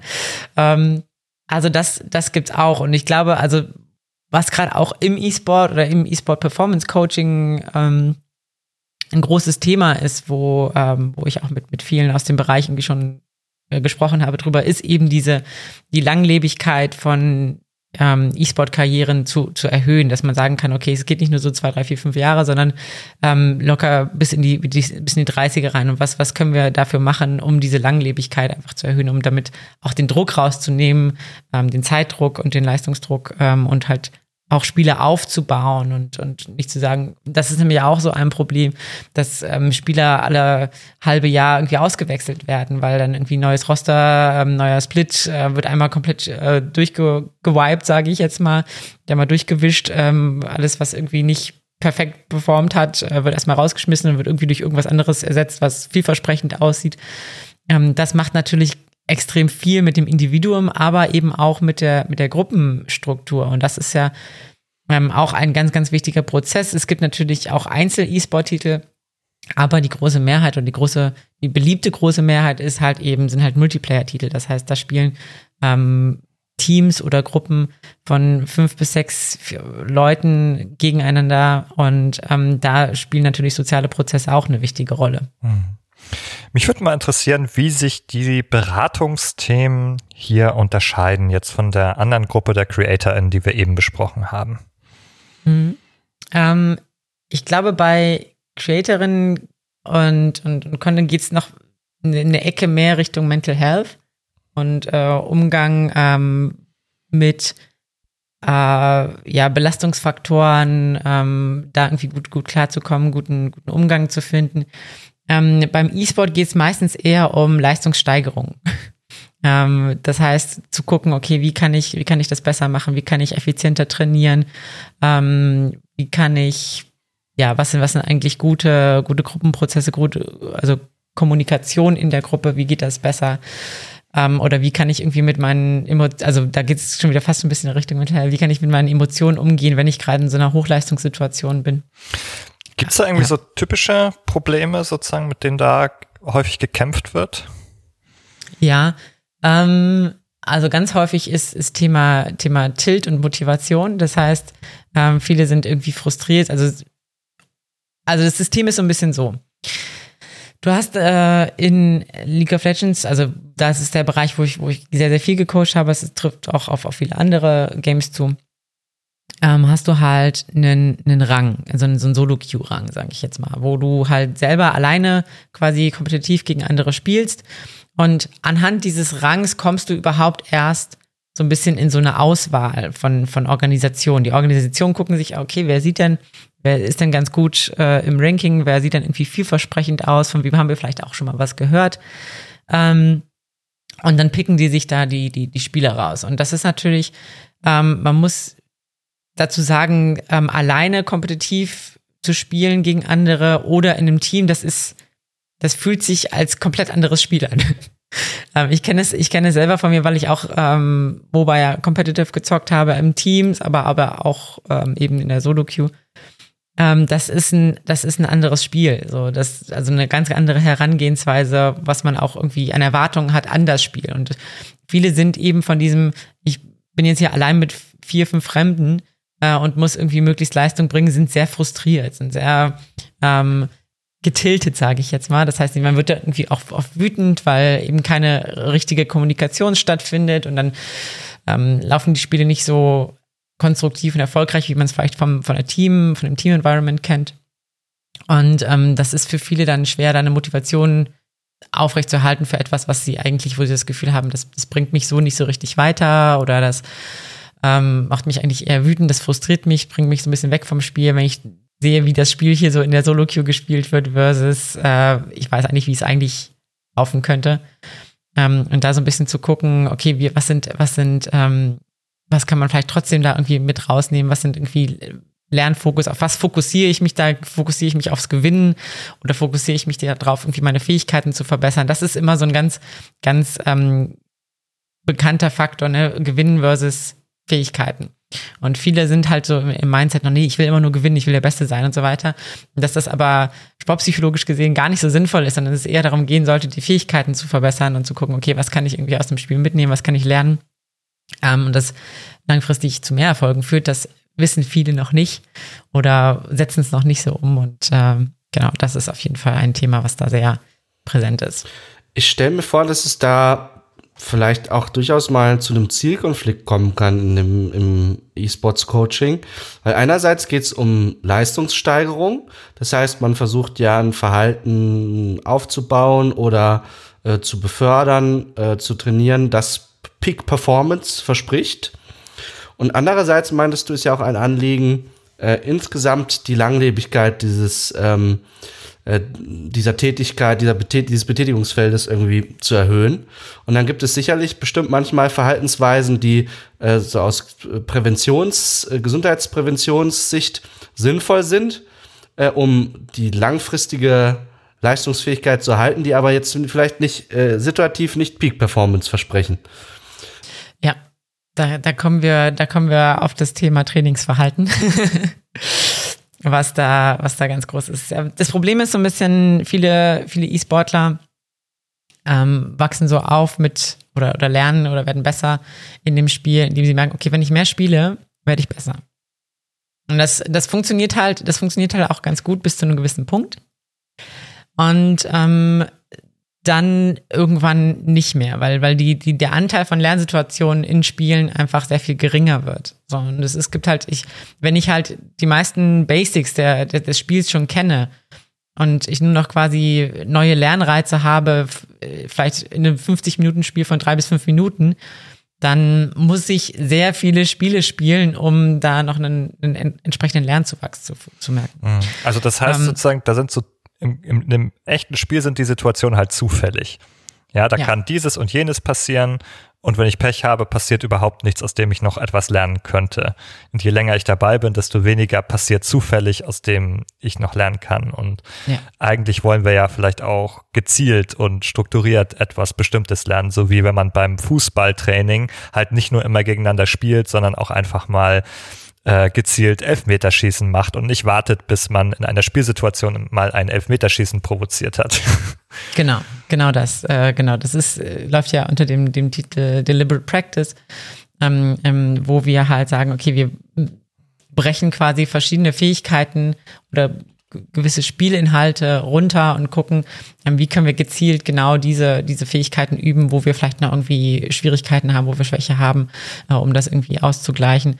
Das findet im E-Sport noch nicht so wirklich statt. Da wird halt einfach, da wird halt gescrimmt, da wird halt gegeneinander gespielt, aber ähm, ich kenne wenige Teams, die sich gezielt zum Beispiel verabreden, um Nashers, die, also Baron Nasher ist halt so ein, so ein Objective in, in League of Legends, um, um die, den kann man halt klauen, wenn man irgendwie im richtigen Moment ähm, den, den Last-Hit verpasst, ähm, die gezielt das üben, obwohl das sehr, sehr sinnvoll wäre, weil das ist eigentlich in fast, fast jedem ähm, Competitive Gaming, mhm. fast jedem ist, ist, kommt diese Situation, wo du irgendwann, äh, wo es quasi an den Baron geht und man den, den legen muss und ähm, vielleicht eine Möglichkeit hat, den zu stehlen und dadurch ah. quasi das Spiel zu kippen. Die Fußballsituation wieder vielleicht auch das Training des Eckstoßes, der sehr äh, ein, ein Schlüsselmoment im Fußball sein kann ja. und auch regelmäßig stattfindet äh, und vielversprechend äh, ist, sozusagen als Situation, den gezielt zu üben, ja.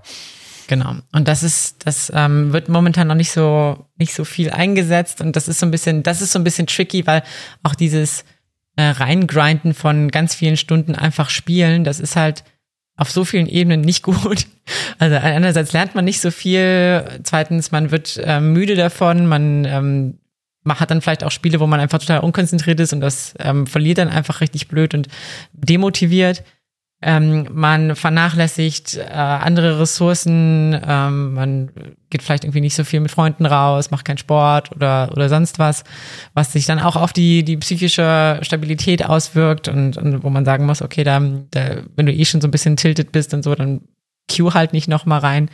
Ähm, das sind halt alles Prozesse, die nicht so richtig gut laufen. Aber das Problem ist, wenn das, diese Veränderung der Verhaltensweisen, die einmal gelernt wurden, die sind, das, das ist halt rough. Da braucht man halt viel Zeit und da muss man halt auch ein gewisses Vertrauen haben in die Weitsichtigkeit des Psychologen.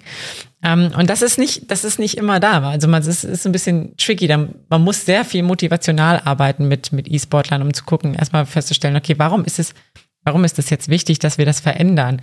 Sondern welche, welche, ähm, welchen Leidensdruck hast du denn aktuell, ähm, der dazu führt, dass wir das vielleicht doch nochmal überdenken, was du lange Zeit irgendwie gelernt hast und für dich als gut ähm, festgestellt hast, aber was dich vielleicht in Zukunft nicht weiterbringen wird. Das wäre auch nochmal eine grundsätzliche Frage, die ich dir gerne stellen würde. Wie wird das denn angenommen? Also sehen die meisten E-Sportler und Sportlerinnen, dass ein psychologisches Training jetzt zum Beispiel von dir oder ein Coaching eine sinnvolle Sache ist oder musst du da quasi im Erstgespräch erstmal Überzeugungsarbeit leisten, dass du jetzt hier nicht als die Psychotante kommst, die jetzt hier irgendwie einen komischen Klimbim macht oder sie irgendwie in eine klinische Ecke schieben will? Ja, also es ist, ähm, es ist nicht ganz, ganz einfach. Die, die Sache ist die, also Psychologie oder Sportpsychologie ist für viele E-Sportler vollkommen logisch und vollkommen klar mit ihrer Leistung verknüpft. Mhm. So, das ist viele, für viele ist das so ähm, klar, hey, das ist ein hauptsächlich psychischer Sport, klar, man hat so ein bisschen Haut, ähm, äh, Hand-Augen-Koordination äh, mit drin, da kommt so eine motorische oder psychomotorische Komponente.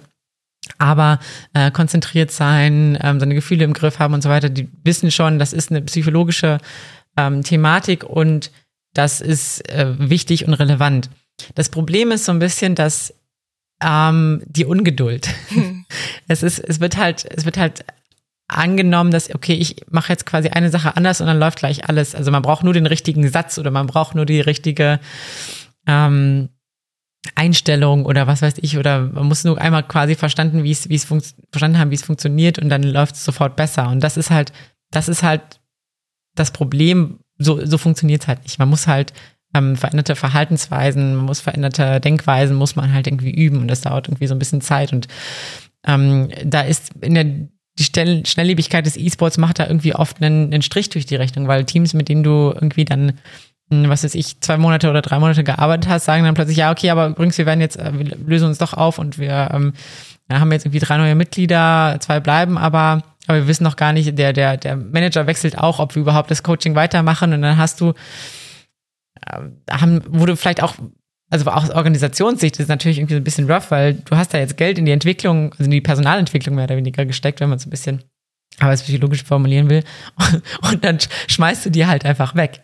So, weil die, die, die, das sind Ressourcen, die du nicht wieder so zurückbekommst. Und das ist halt so ein bisschen tricky, weshalb, glaube ich, viele Organisationen auch, ähm, die wissen, dass das wichtig ist, aber da, ja, die Investition da rein ist noch so ein bisschen zögerlich, sage ich jetzt mal, weil ja, ähm, das eher ein langfristiges Projekt ist und das teilweise, ja, also es, was ich, was ich habe, ist, dass Unternehmen oder Organisationen oft zu mir kommen und sagen, ja, hier, wir haben gerade irgendwie total die Struggles, es läuft gerade gar nicht, kannst du schnell mal was machen? So, so Brände löschen. Mhm. Und das ist halt, klar kann man so ein bisschen daran arbeiten, aber das ist halt, auch das ist eigentlich ein langfristiger Prozess. Also, da läuft halt quasi langfristig irgendwie schon was schief und, mhm. und ähm, das, da kann man nur mal ein Pflaster drauf machen, jetzt, sag ich mal. Und ja, eigentlich möchte man dahin, dass man frühzeitig großflächig schon über, sag ich mal, Sportpsychologie, Coaching und ähnliches nachdenkt und etabliert und gleich gesunde oder förderliche Verhaltensweisen in Teams bringt ich glaube, es herrscht noch so ein bisschen die Vorstellung, wenn man selber spielt, dass man auch der Experte für alles dazu ist und das manchmal gar nicht gesehen wird, dass so eine externe Expertise aus der Psychologie zum Beispiel, ja auch nicht nur, auch andere Expertisen spielen auch eine Rolle, aber Psychologie unter anderem, dort etwas Wichtiges beitragen können. Vielleicht, ja, ähm, dass sich das noch mehr etablieren muss auch. Ich würde gerne noch mal eine bisschen grundsätzlichere Frage stellen. Ich bin einfach so quasi null im Thema E-Sport drin und versuche mir jetzt gerade vorzustellen, hm, wenn du da in ein Team reinkommst, also es oder einen Verein oder einen ein wirkliches Unternehmen, hm, wie da so die Gruppenstrukturen sind, beziehungsweise überhaupt an, an welcher Stelle, wo kommst du ins Spiel? Also wir haben die einzelnen Spielenden, da hast du jetzt viel erzählt, was, was man mit denen alles machen kann und was da gut ist. Aber die spielen ja, wie du auch schon gesagt hast, nicht allein. Also es gibt ein Team, hast auch gerade schon erwähnt, okay, es kann sein, dass du auch Teams coachst und dann ist irgendwie die Hälfte vom Team einfach weg. Aber da stehen ja noch Leute drüber. Also es gibt ja sicher auch intern irgendeine Form von, von Coaching, Training, keine Ahnung. Was gibt's da noch für Leute und hast du mit denen auch zu tun? Ja, also es gibt natürlich äh, gewisse, also es gibt natürlich meistens irgendwie eine Art Geschäftsführer, der, ähm, also es ist jetzt ein bisschen, ein bisschen runtergebrochen und äh, eher so anekdotenhaft, mhm. aber ähm, es gibt einen Geschäftsführer, der meistens irgendwie Interesse an E-Sport hat oder Gaming und ähm, denkt, oh, das ist voll cool, dass wir hier eine Organisation aufmachen und äh, mit der Szene so ein bisschen ähm, ja, in Kontakt steht. Und der stellt dann einen, sagt dann, okay, wir machen jetzt einen E-Sport zu irgendeinem Titel auf, zum Beispiel zu Valorant oder zu League of Legends oder was auch immer. Ähm, und dann stellt er Leute ein, stellt er quasi so ein Team ein. Und das ist meistens, besteht meistens aus so einem Head Coach, also einer Person, die und dann, dazu muss man sagen, eigentlich wäre es super, wenn ein Head Coach, wenn der eine gewisse pädagogische Ausbildung hätte. So, ne? Weil das, das ist quasi so ein bisschen so der Manager von dem, von dem Team, der auch guckt, okay, was, ähm, in welche Richtung wollen wir uns entwickeln, ähm, was wollen wir irgendwie spielen, der das Team auch so ein bisschen zusammenhält. Ähm, Teammanager gibt es manchmal auch noch extra, die, die einfach sich so organisatorische Sachen kümmern, aber das mal ausgeklammert. Ähm, und der Head Coach ist meistens aber einfach nur ein ein erfahrener Spieler, der ein bisschen zu alt geworden ist, um selber competitive zu spielen. okay. ähm, und natürlich hat er ganz, ganz viel Wissen über das Spiel so ansammeln können und auch Erfahrung mit der Szene, aber das heißt halt nicht, dass der pädagogische oder, oder, oder Führungserfahrung ist, weil das ist im Prinzip eine, eine Führungskraft, mhm. so, ne, der, der, der das Team irgendwie zusammenbringen muss. Und das, das passiert schon, ja, passiert schon viel Schmu, sage ich jetzt mal, wenn, wenn, man, wenn man weiß, okay, der, der, der hat vielleicht viel Ahnung vom Game, aber ähm, es geht halt eben auch darum, einen sozialen Rahmen zu schaffen. Und ähm, dem unterstellt sind dann quasi so die, die Spieler. Und die sind dann halt äh, in, in einem Team organisiert. Ähm, es gibt dann noch teilweise noch ähm, Assistant Coaches, die sich halt ganz spezifisch mit einzelnen Bereichen des Spiels äh, beschäftigen. Aber so ist so grob die Struktur. Das heißt, du hast eigentlich einen, einen Teamman, also so ein, so ein, so ein Head Coach und äh, dem mehr oder weniger unterstellt auch die, die Spieler. Also das heißt, der Head Coach sucht auch oftmals ähm, aus, wer in dem Team ähm, spielen wird und klärt das natürlich ab mit Geschäftsführung. Und coachst du auch auf der Ebene mit dem, also ist der Head Coach in deinem Coaching in irgendeiner Form mit drin? Also Thema systemisch auch. Das ist ja ein mhm. Prozess, da kannst du nicht den Spieler oder Spielerin einzeln denken, sondern es hängt ja irgendwie alles miteinander zusammen. Ja, also optimalerweise schon. Das ist das vielversprechendste, wenn man irgendwie systemisch da herangehen kann. Ähm, manchmal ist aber so, ja, wir wollen eigentlich nur, dass unser Problemkind hier irgendwie äh, gefixt wird, machen wir, machen wir was mit dem, auch, auch so ein bisschen um Kosten zu sparen. Dabei mhm. ist eigentlich eine Gruppenintervention ähm, kosten-nutzen-technisch sehr viel effizienter. Ist auch deswegen wichtig, weil viele von den Strategien oder Verhaltensweisen, die ich den Leuten mitgebe, da ist es super, wenn der, wenn der Coach das quasi auch im System immer wieder aufgreift und, und quasi fragt so, hey ja, wie, wie läuft es damit? Habt ihr das irgendwie umgesetzt? Oder auch selber so ein bisschen dahinterher ist und das wieder in seine eigenen, in sein eigenes Coaching etabliert. Das ist auch so ein bisschen hatte ich auch schon teilweise Coach the Coaches, also dass ich teilweise ähm, Coaches von Team hatten, die, die allein aber zu mir gekommen sind, ähm, wo die jetzt irgendwie noch nicht in einem Team oder so waren und sagen, okay, was, was muss ich wissen als Coach, ähm, um halt irgendwie den Spielern gute, gute Ratschläge zu geben oder äh, um eine gute Atmosphäre aufzubauen. Das hatte ich auch schon mehrmals, ähm, dass dann Coaches einfach zu mir kamen und sich so ein bisschen da psychologischen Background von mir abgeholt haben. Das war dann halt auch eher so, so ein bisschen Informationsvermittlung, psychoedukativ, dass ich da gesagt habe, okay, das und das ist wichtig und darauf solltest du achten. Genau, das ist auch eine Möglichkeit. Cool. Zeigt insgesamt natürlich auch nochmal im E-Sport, dass auch diese Ebene de, des Unternehmens, der Organisation dabei eine Rolle spielt. Und dann ist auch wenig verwunderlich, dass Bereiche der Arbeits- und ähm, Organisationspsychologie dabei sehr wichtig sind. Wir haben noch einen anderen Bereich, den ich zuletzt kurz ansprechen möchte, den wir bisher unterschlagen haben, wo es auch um, naja, manchmal kleinere und manchmal größere Unternehmen geht. Und damit einmal wechseln auf einen Bereich, Julina, den du jetzt nicht im Fokus hast, mit dem wir aber alle schon Kontakt hatten, nämlich dem Bereich der Spielentwicklung. Ähm, wir haben alle Kontakt äh, dazu, mindestens auf der Ebene der Lehre, der Hochschullehre. Wir haben jetzt im vergangenen Winter alle gemeinsam ähm, wiederholt äh, Psychologie für SpielentwicklerInnen unterrichtet.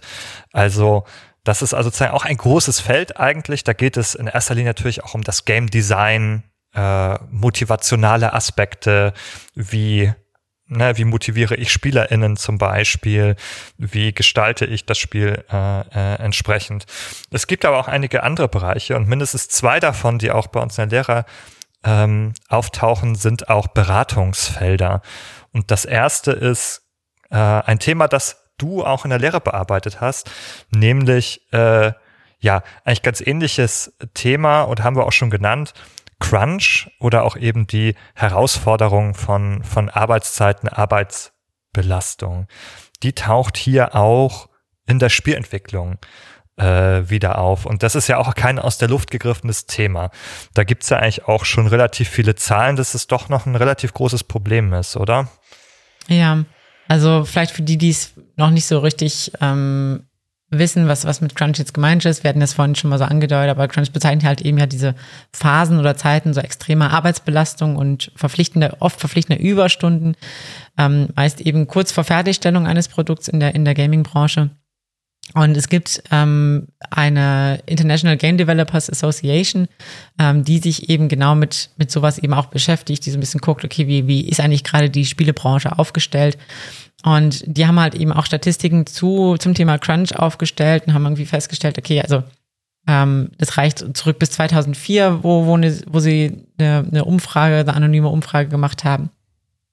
und gezeigt werden konnte, okay, in Crunch-Zeiten arbeiten die Mitarbeiter teilweise 65 bis 80 Stunden pro Woche, was halt abnorm extrem hoch viel ist. Und das Krasse daran ist, dass ähm, die nicht nur so viele Überstunden haben, sondern dass 48 Prozent der Leute, die diese Überstunden machen müssen, unbezahlt oder ohne Ausgleich ähm, das, das geleistet haben. Und das ist halt, da, da wird mal so ein bisschen bisschen deutlich, da kommen wir auch so ein bisschen später nochmal vielleicht drauf oder gleich nochmal drauf, dieses, äh, dass da so, so eine bisschen toxische Arbeitsmoral herrscht, ja, du, du arbeitest hier in deinem Hobby, du arbeitest in deiner Leidenschaft, ähm, dann, dann ne, musst du halt auch irgendwie dafür brennen und dann musst du halt auch so ein bisschen äh, über deine Grenzen hinweggehen und das ist halt mhm.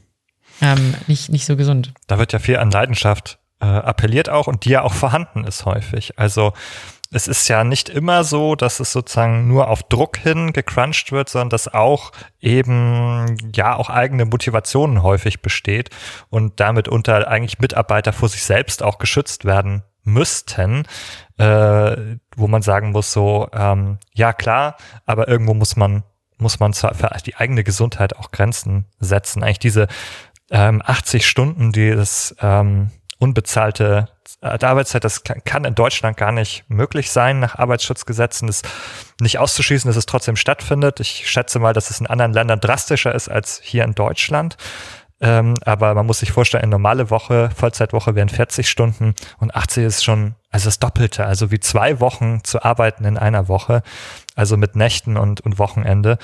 Ähm, und gemeint ist, das muss man immer hinzufügen. Nicht, dass das einmal stattfindet, dass ich jetzt einmal eine schlimme Woche hatte, irgendwie, um was fertig zu kriegen. Das kann vielleicht passieren, dass auch in anderen äh, Bereichen, äh, äh, die jetzt nicht Spieleproduktion oder Spielentwicklung sind, sondern eine, ne, eine chronische, ähm, ein chronischer Zustand über längeren Zeitraum hinweg. Äh, und auch der ist nicht selten. Ja. ja. Es könnte, also Studien haben jetzt auch gezeigt, so aktuellere Studien, dass das ein bisschen abnimmt zumindest. Also es gab 2014 eine Studie, die gezeigt hat, okay, das gibt, ähm, das nur noch 25, 35 Prozent so 50 bis 65 Stunden, da sind wir schon zumindest ein bisschen runtergegangen, ist natürlich immer noch extrem viel zu hoch. Ähm, aber auch immer noch, dass eben diese Überstunden, das Leisten von Überstunden erwartet wird. Das heißt, mhm. es wird ähm, erwartet, dass man der Arbeit und der Leidenschaft in Anführungszeichen ähm, auch andere, andere Lebensbereiche unterstellt, sei es jetzt irgendwie sowas wie Familie oder ähm, vielleicht auch die eigene Gesundheit. Und das ist halt, das ist halt ganz, ganz, ganz schwierig und, und aus arbeitspsychologischer Sicht sehr schlecht. Mhm. Ja, sehr häufig würde man vielleicht ansetzen bei Unternehmenskultur, ne? Also mhm. oder dass auch die Verantwortung sehen, dass da gar keine solche Kultur etabliert wird von oben herab, sage ich mal. Aber es kann natürlich auch Einzelne trotzdem betreffen, die das auch verinnerlicht haben, äh, auch schon vorher. Ja. Ähm. Ich finde das auch deswegen eine interessante Diskussion, gerade weil wir ja gesellschaftlich jetzt immer wieder an diesen Punkt kommen, dass es Versuche zumindest gibt, jetzt noch nicht breit großflächig, aber doch zumindest im Kleinen und auch viel im Ausland, ob es nicht möglich ist, die Arbeitszeit von diesen 40 Stunden zu reduzieren, irgendwie auf entweder 30 oder solche Modelle einzuführen, dass man einen Tag frei hat oder oder, also zum Beispiel den Freitag. Und da finde ich das so spannend, weil das ja quasi genau das Gegenteil ist, weil auf der einen Ebene, also in dem Bereich wollen wir nicht weniger arbeiten, wird damit argumentiert, hey, wir haben immer wieder Untersuchungen, die zeigen, dass gar nicht mehr geschafft wird. Schlussendlich, wenn man 40 Stunden arbeitet, weil man einfach nicht acht Stunden am Tag konzentriert arbeiten kann und dass man mit weniger Stunden vielleicht sogar das Gleiche erreichen könnte bei besserem Wohlbefinden bei den Leuten, mit weniger Krankheitsausfall und so weiter und die Crunch-Geschichte ja ganz genau das Gegenteil ist. Also da ist es genau umgekehrt und man kann sich fragen, schaffen die überhaupt, wenn sie 80 Stunden arbeiten, so viel, wie sie schaffen würden, wenn sie vielleicht nur 40 arbeiten würden? Also haben wir nicht genau den umgekehrten Effekt eigentlich und es wird viel weniger fertig, als wenn sie normal oder vielleicht mal ein bisschen drüber arbeiten würden.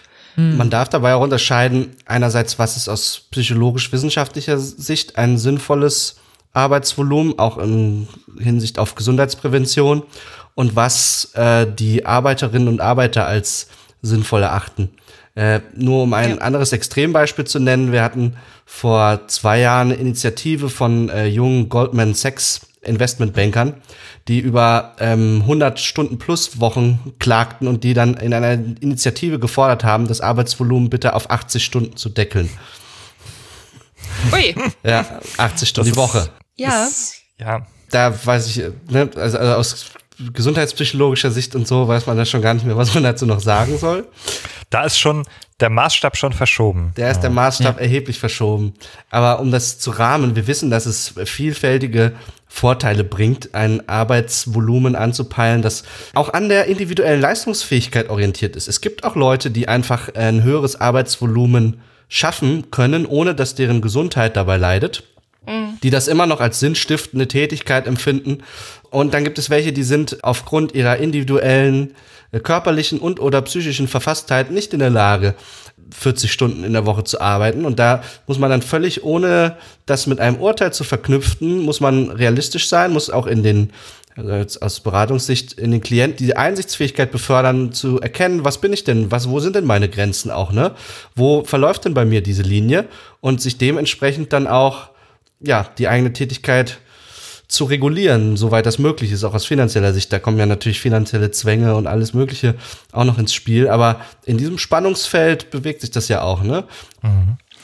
Außerdem gibt es mittlerweile sehr viele Studien, die auch zeigen, dass eigentlich weniger Arbeiten die Produktivität steigert, anstatt sie zu denken. Also dieses mehr ist mehr gilt überhaupt nicht in diesem Bereich, weil wir eigentlich auch schon gar nicht als Mensch in der Regel, der Regelmensch, gar nicht acht Stunden schon am Tag leistungsfähig ist sozusagen, sondern ein bis zwei Stunden kann man volle Leistung erbringen und dann braucht man zumindest Pausen.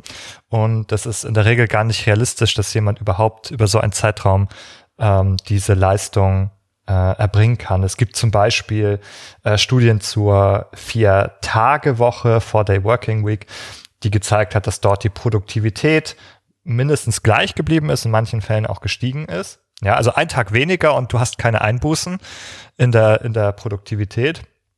Oder alternativ der Sechs-Stunden-Tag, ähm, wo es auch Studien äh, gab, die gezeigt haben, dass hier die äh, äh, Produktivität steigt, ähm, während die Mitarbeitenden seltener krank, weniger gestresst waren, ähm, als eine Vergleichsgruppe, die acht Stunden Schichten gearbeitet hat. Und das lässt sich auch auf Staatenebene zeigen, ähm, in Ländern, wo äh, die Arbeitszeiten kürzer sind, ist die Produktivität insgesamt größer, sozusagen. Also eine negative Korrelation von Arbeitszeiten und Produktivität auf Staatenebene. Und das möchte ich noch einmal hinzufügen, auch von dem Game Outcomes Project, eine Studie von 2014, äh, wo SpielentwicklerInnen befragt wurden, konnte zeigen, dass Spiele, wo viel gecrunched wurde, ähm, später eine, eine schlechtere ähm, Bewertung erhalten haben. Also tatsächlich nicht besser geworden sind durch äh, Crunch oder zumindest vorher schon einen Zustand hatten, den man mit Crunch nicht mehr retten konnte. Ja.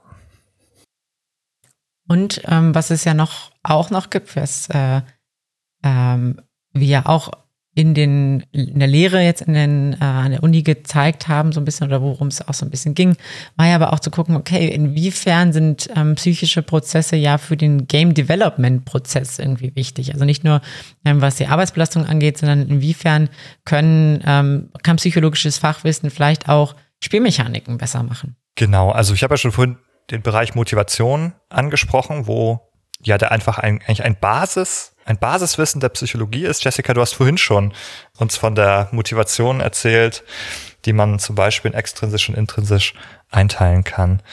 Das hat natürlich ja eigentlich viele Bereiche des Game Designs äh, im Blick, oder? auf, auf super vielen Ebenen sogar. Es fängt ja wirklich an bei solchen Kleinigkeiten, wie kann ich irgendwie ein bestimmtes Gameplay-Element interessanter gestalten, bis hin zu, wo will ich eigentlich mit dem Spiel hin? Also ist das eins, von dem ich möchte, dass das möglichst viel gespielt wird oder ist das eins, das ich jetzt einfach nur mal verkaufen möchte? Da kommen wir natürlich, das ist dann wieder so ein bisschen mehr dein Bereich, natürlich auch in den Bereich zu sagen, okay, wo sprechen wir hier jetzt über, ich sag mal, gesunde Mechanismen, wie ich Spiele interessanter und motivierender gestalten kann, dass die gerne gespielt werden und wo kippt es quasi in solche Dark Patterns, wo ich eben gezielt dann auch Schwächen des menschlichen Geistes, wie Nikolas immer so schön sagt, mm, ausnutzen möchte, um Menschen dazu zu bringen, mehr zu spielen, als es vielleicht für sie gut ist. Also mit diesem Motivationsthema haben wir immer so beide Bereiche auch abgedeckt, mm, den äh, völlig gesunde Bereich, den wir alle wollen, nämlich anschauen, wie kann ich ein Spiel auch innerhalb natürlich seiner Genrekonventionen und so weiter, wie kann ich da Spielmechaniken, wie kann ich die Geschichte, wie kann ich alles, was in diesem Spiel irgendwie drin ist, denn so gestalten, dass Menschen das gerne und bestenfalls intrinsisch weiterspielen. Also auch dazu gibt's natürlich inzwischen einige Studien, die versuchen zu untersuchen, wann sind denn Spiele eigentlich besonders motivierend, wann werden die besonders gerne gespielt. Da haben wir dann wieder so Bereiche, wo wir in diese Grundbedürfnisse reinkommen. Also ich möchte mich irgendwie als kompetent erleben, ich möchte irgendwie autonom in dem Spiel sein können, immer im Rahmen dessen, was das Genre hergibt natürlich. Und ich möchte vielleicht auch Verbundenheit mit anderen erleben. Das sind so die drei Grundpfeiler der sogenannten Selbstbestimmungstheorie, die wir ja auch schon öfter angesprochen haben. Mhm. Das heißt, wir können also, wenn wir darauf blicken, was sind jetzt Gegenstände der psychologischen Beratung in diesem Videospielbereich, können wir jetzt eigentlich grob einige Säulen zusammenfassen, die sich teilweise überschneiden, die teilweise auch erheblich unterschiedliche Themenfelder betreffen. Wir hatten jetzt also einmal grob zurückgeblickt heute Coaching von Content Creatern, die also im Videospielbereich Inhalte produzieren, Videoinhalte, Audioinhalte, äh, journalistische Erzeugnisse und diverses mehr haben dort Besonderheiten herausgearbeitet, zusammen mit Jolina, worum es bei dieser Gruppe da besonders ankommt. Wir haben das äh, unterschieden auch noch von speziellen Bedürfnissen, die jetzt im Bereich des E-Sport-Coachings dann im Vordergrund stehen, von jungen E-SportlerInnen, die ähm, äh, daran interessiert sind, ihre Leistung zu optimieren oder äh, ihre Gesundheit zu wahren. Und äh, wir haben einen kurzen Ausflug gemacht in äh, Beratungs psychologischen Beratungskontext, wo es darum ging, die Arbeit am Produkt im Sinne von Crunch-Prävention und so weiter äh, zu informieren. Und äh, was jetzt zum Schluss noch mal kurz anklang, war ja psychologische Beratung beim Produktdesign an sich. Das heißt also, wie kann ein Videospiel, die Videospielentwicklung, äh, dass das Spiel an sich profitieren von psychologischen Erkenntnissen aus dem Bereich der Motivationspsychologie, der allgemeinen Psychologie und so weiter. Das heißt, Benjamin, wir haben da so ein richtig breites Feld eigentlich an Betätigungsfeldern für Psychologen, äh, die jetzt in, mit Videospielen und Videospielentwicklung und so weiter im Zusammenhang stehen. Absolut. Und wir haben sogar noch in diesem letzten Segment einen wichtigen Teil vergessen, zu dem wir selber schon beraten haben. Äh, nämlich kann es auch vorkommen, dass explizit psychologische Themen in Spielen äh, angesprochen werden oder zum Hauptthema gemacht werden. Also wir haben ein paar Bekannte, über die wir schon hier gesprochen haben, wie Hellblade, Senua's Sacrifice, äh, Sea of Solitude äh, oder ähm, Duru. Und ein Spiel, über das wir auch eine Folge gemacht haben, ist auch ein Spiel, zu dem wir beraten haben. Das kann man, denke ich, hier noch einmal erwähnen. Das Spiel war äh, Jessica, äh, in dem es um Radikalisierung ging, aber auch ähm, um Suizid. Und gerade dieses Suizidthema ist natürlich eins, das auch ein psychologisches ist oder wo zumindest die Psychologie Einsichten auch im Umgang mit dem Thema hat. Und hier haben wir zum Beispiel ähm, oder wurden wir von dem Studio Tüte Games dann angefragt, ob wir sozusagen ähm, nochmal das bewerten können oder den Rückmeldung geben können zum Umgang mit dem Thema im Spiel. Und hier haben wir zum Beispiel dann, das war ja schon sehr spät in der Entwicklung, nachdem wir uns selber mit dem Spiel auch schon befasst hat, nachdem wir das gespielt hatten, nachdem es also fast fertig war. Ähm, da kann man natürlich nicht so viel machen wie früher im Entwicklungsprozess, aber wir haben zum Beispiel dann dort dazu beraten, ähm, am Anfang des Spiels nochmal einen entsprechenden Hinweis, also einen Content Note äh, zu den Themen zu geben, die im Spiel vorkommen. Ich würde noch eine Kleinigkeit ergänzen dazu. Was wir nämlich auch noch gemacht haben, war, dass wir über das Wording gesprochen haben. Es war irgendwas in der in der Spielbeschreibung, die auf Steam veröffentlicht werden sollte, wo wir eine Rückmeldung hatten. Also auch das ist so ein Bereich, der ganz, ganz wichtig ist, wenn wir über Themen der mentalen Gesundheit sprechen, wie, welches Wording benutzen wir, schon eine kleine Änderung da kann eben einen ganz, ganz großen Effekt haben. Und das sind natürlich Themen, die wir als Psychologen und Psychologinnen gut auf dem Schirm haben. Das ist auch äh, eine Lehre der Psychologie, dass manchmal tatsächlich mit kleinen, scheinbar kleinen Veränderungen schon auch eine größere Wirkung einhergehen kann. Ich bedanke mich bei euch allen für diese wunderbare Folge, für diese äh, wirklich vielseitigen und reichhaltigen Einsichten zu den mindestens drei Säulen. Äh, wahrscheinlich gibt es noch mehr, in denen die Psychologie in der Spielebranche äh, eine beratende Funktion einnehmen kann, einen Beitrag leisten kann. Ich verabschiede mich jetzt nicht nur sozusagen für heute äh, mit der Folge bei den HörerInnen, sondern wir verabschieden uns dann jetzt auch ganz offiziell äh, von Julina. Schön, dass du heute da warst. Schön, dass du so viele Folgen bei uns warst. Und auch wenn wir sozusagen kleine Tränchen schon in den Augen haben, äh, ist vielleicht eine davon auch eine Freudenträne, denn wir dürfen dich, das hast du uns schon gesagt, immer mal wieder als Gästin zurück begrüßen. Und wir haben ja heute gesehen, dass viele Themen auch in deiner Expertise weiterhin schlummern, zu der die ein oder andere Folge auch für uns nochmal interessant sein kann. In diesem Sinne erstmal vielen, vielen Dank für alles, was du für Behind the Screens getan hast. Oh, jetzt bin ich, jetzt bin ich, muss ich sagen, bin ich ein bisschen, ein bisschen verlegen. Also es, oh. ähm, ich will euch natürlich auch nochmal ganz herzlich danken für die schöne Zeit, ähm, die ich äh, hier mit euch hatte, die schönen Folgen, die schönen Gespräche auf jeden Fall. Ich hatte ähm, sehr viel Spaß. Ich habe auf jeden Fall auch sehr viel gelernt. Das war ja auch eine der Sachen, die ich, die mich dazu bewegt hatte, dass ich überhaupt quasi mit euch ähm, jetzt auch zu podcasten, war dass wir sind nach dieser ähm, ersten Episode zu ähm, ähm, Repräsentation, dass ich so gemerkt habe, boah, du lernst, du lernst so unglaublich viel, wenn du dich mit äh, diesen unglaublich schlauen Leuten da unterhältst. ähm, und davon brauchst du, brauchst du mehr. Und ähm, ja, das hat sich auf jeden Fall so durchgezogen und ähm, ja, finde es, finde es auch immer wieder toll, euren Input zu hören und, und äh, meinen Horizont zu erweitern mit euren äh, Aussagen, Meinungen, Erfahrungen. Und ja, ich danke euch auf jeden Fall für die wunderschöne Zeit bei euch. Und wie schon gesagt, ich äh, komme gern mal zu Besuch vorbei. ja, und wenn ihr da draußen auch mehr wollt, wie Jolina es gewollt hat, dann ist das natürlich ohne Problem möglich. Ihr geht einfach auf behind-the-screens.de, findet dort alle unsere Folgen oder wenn ihr Fans von Podcast-Apps seid, dann schmeißt einfach euren Podcatcher an. Ihr findet uns zum Beispiel bei Apple Podcasts oder auch bei Spotify. Hier könnt ihr uns außerdem eine positive Bewertung hinterlassen, über die wir uns sehr freuen, die dort unsere, unsere Sichtbarkeit erhält und erhöht, äh, damit wir umso mehr Menschen mit diesen spannenden Themen erreichen können.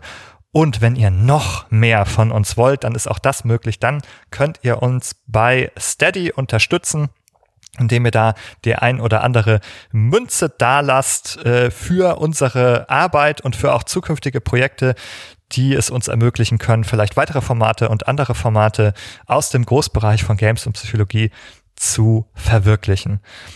Und damit für heute Tschüss und bis bald. Tschüss. Ciao. Tschüss.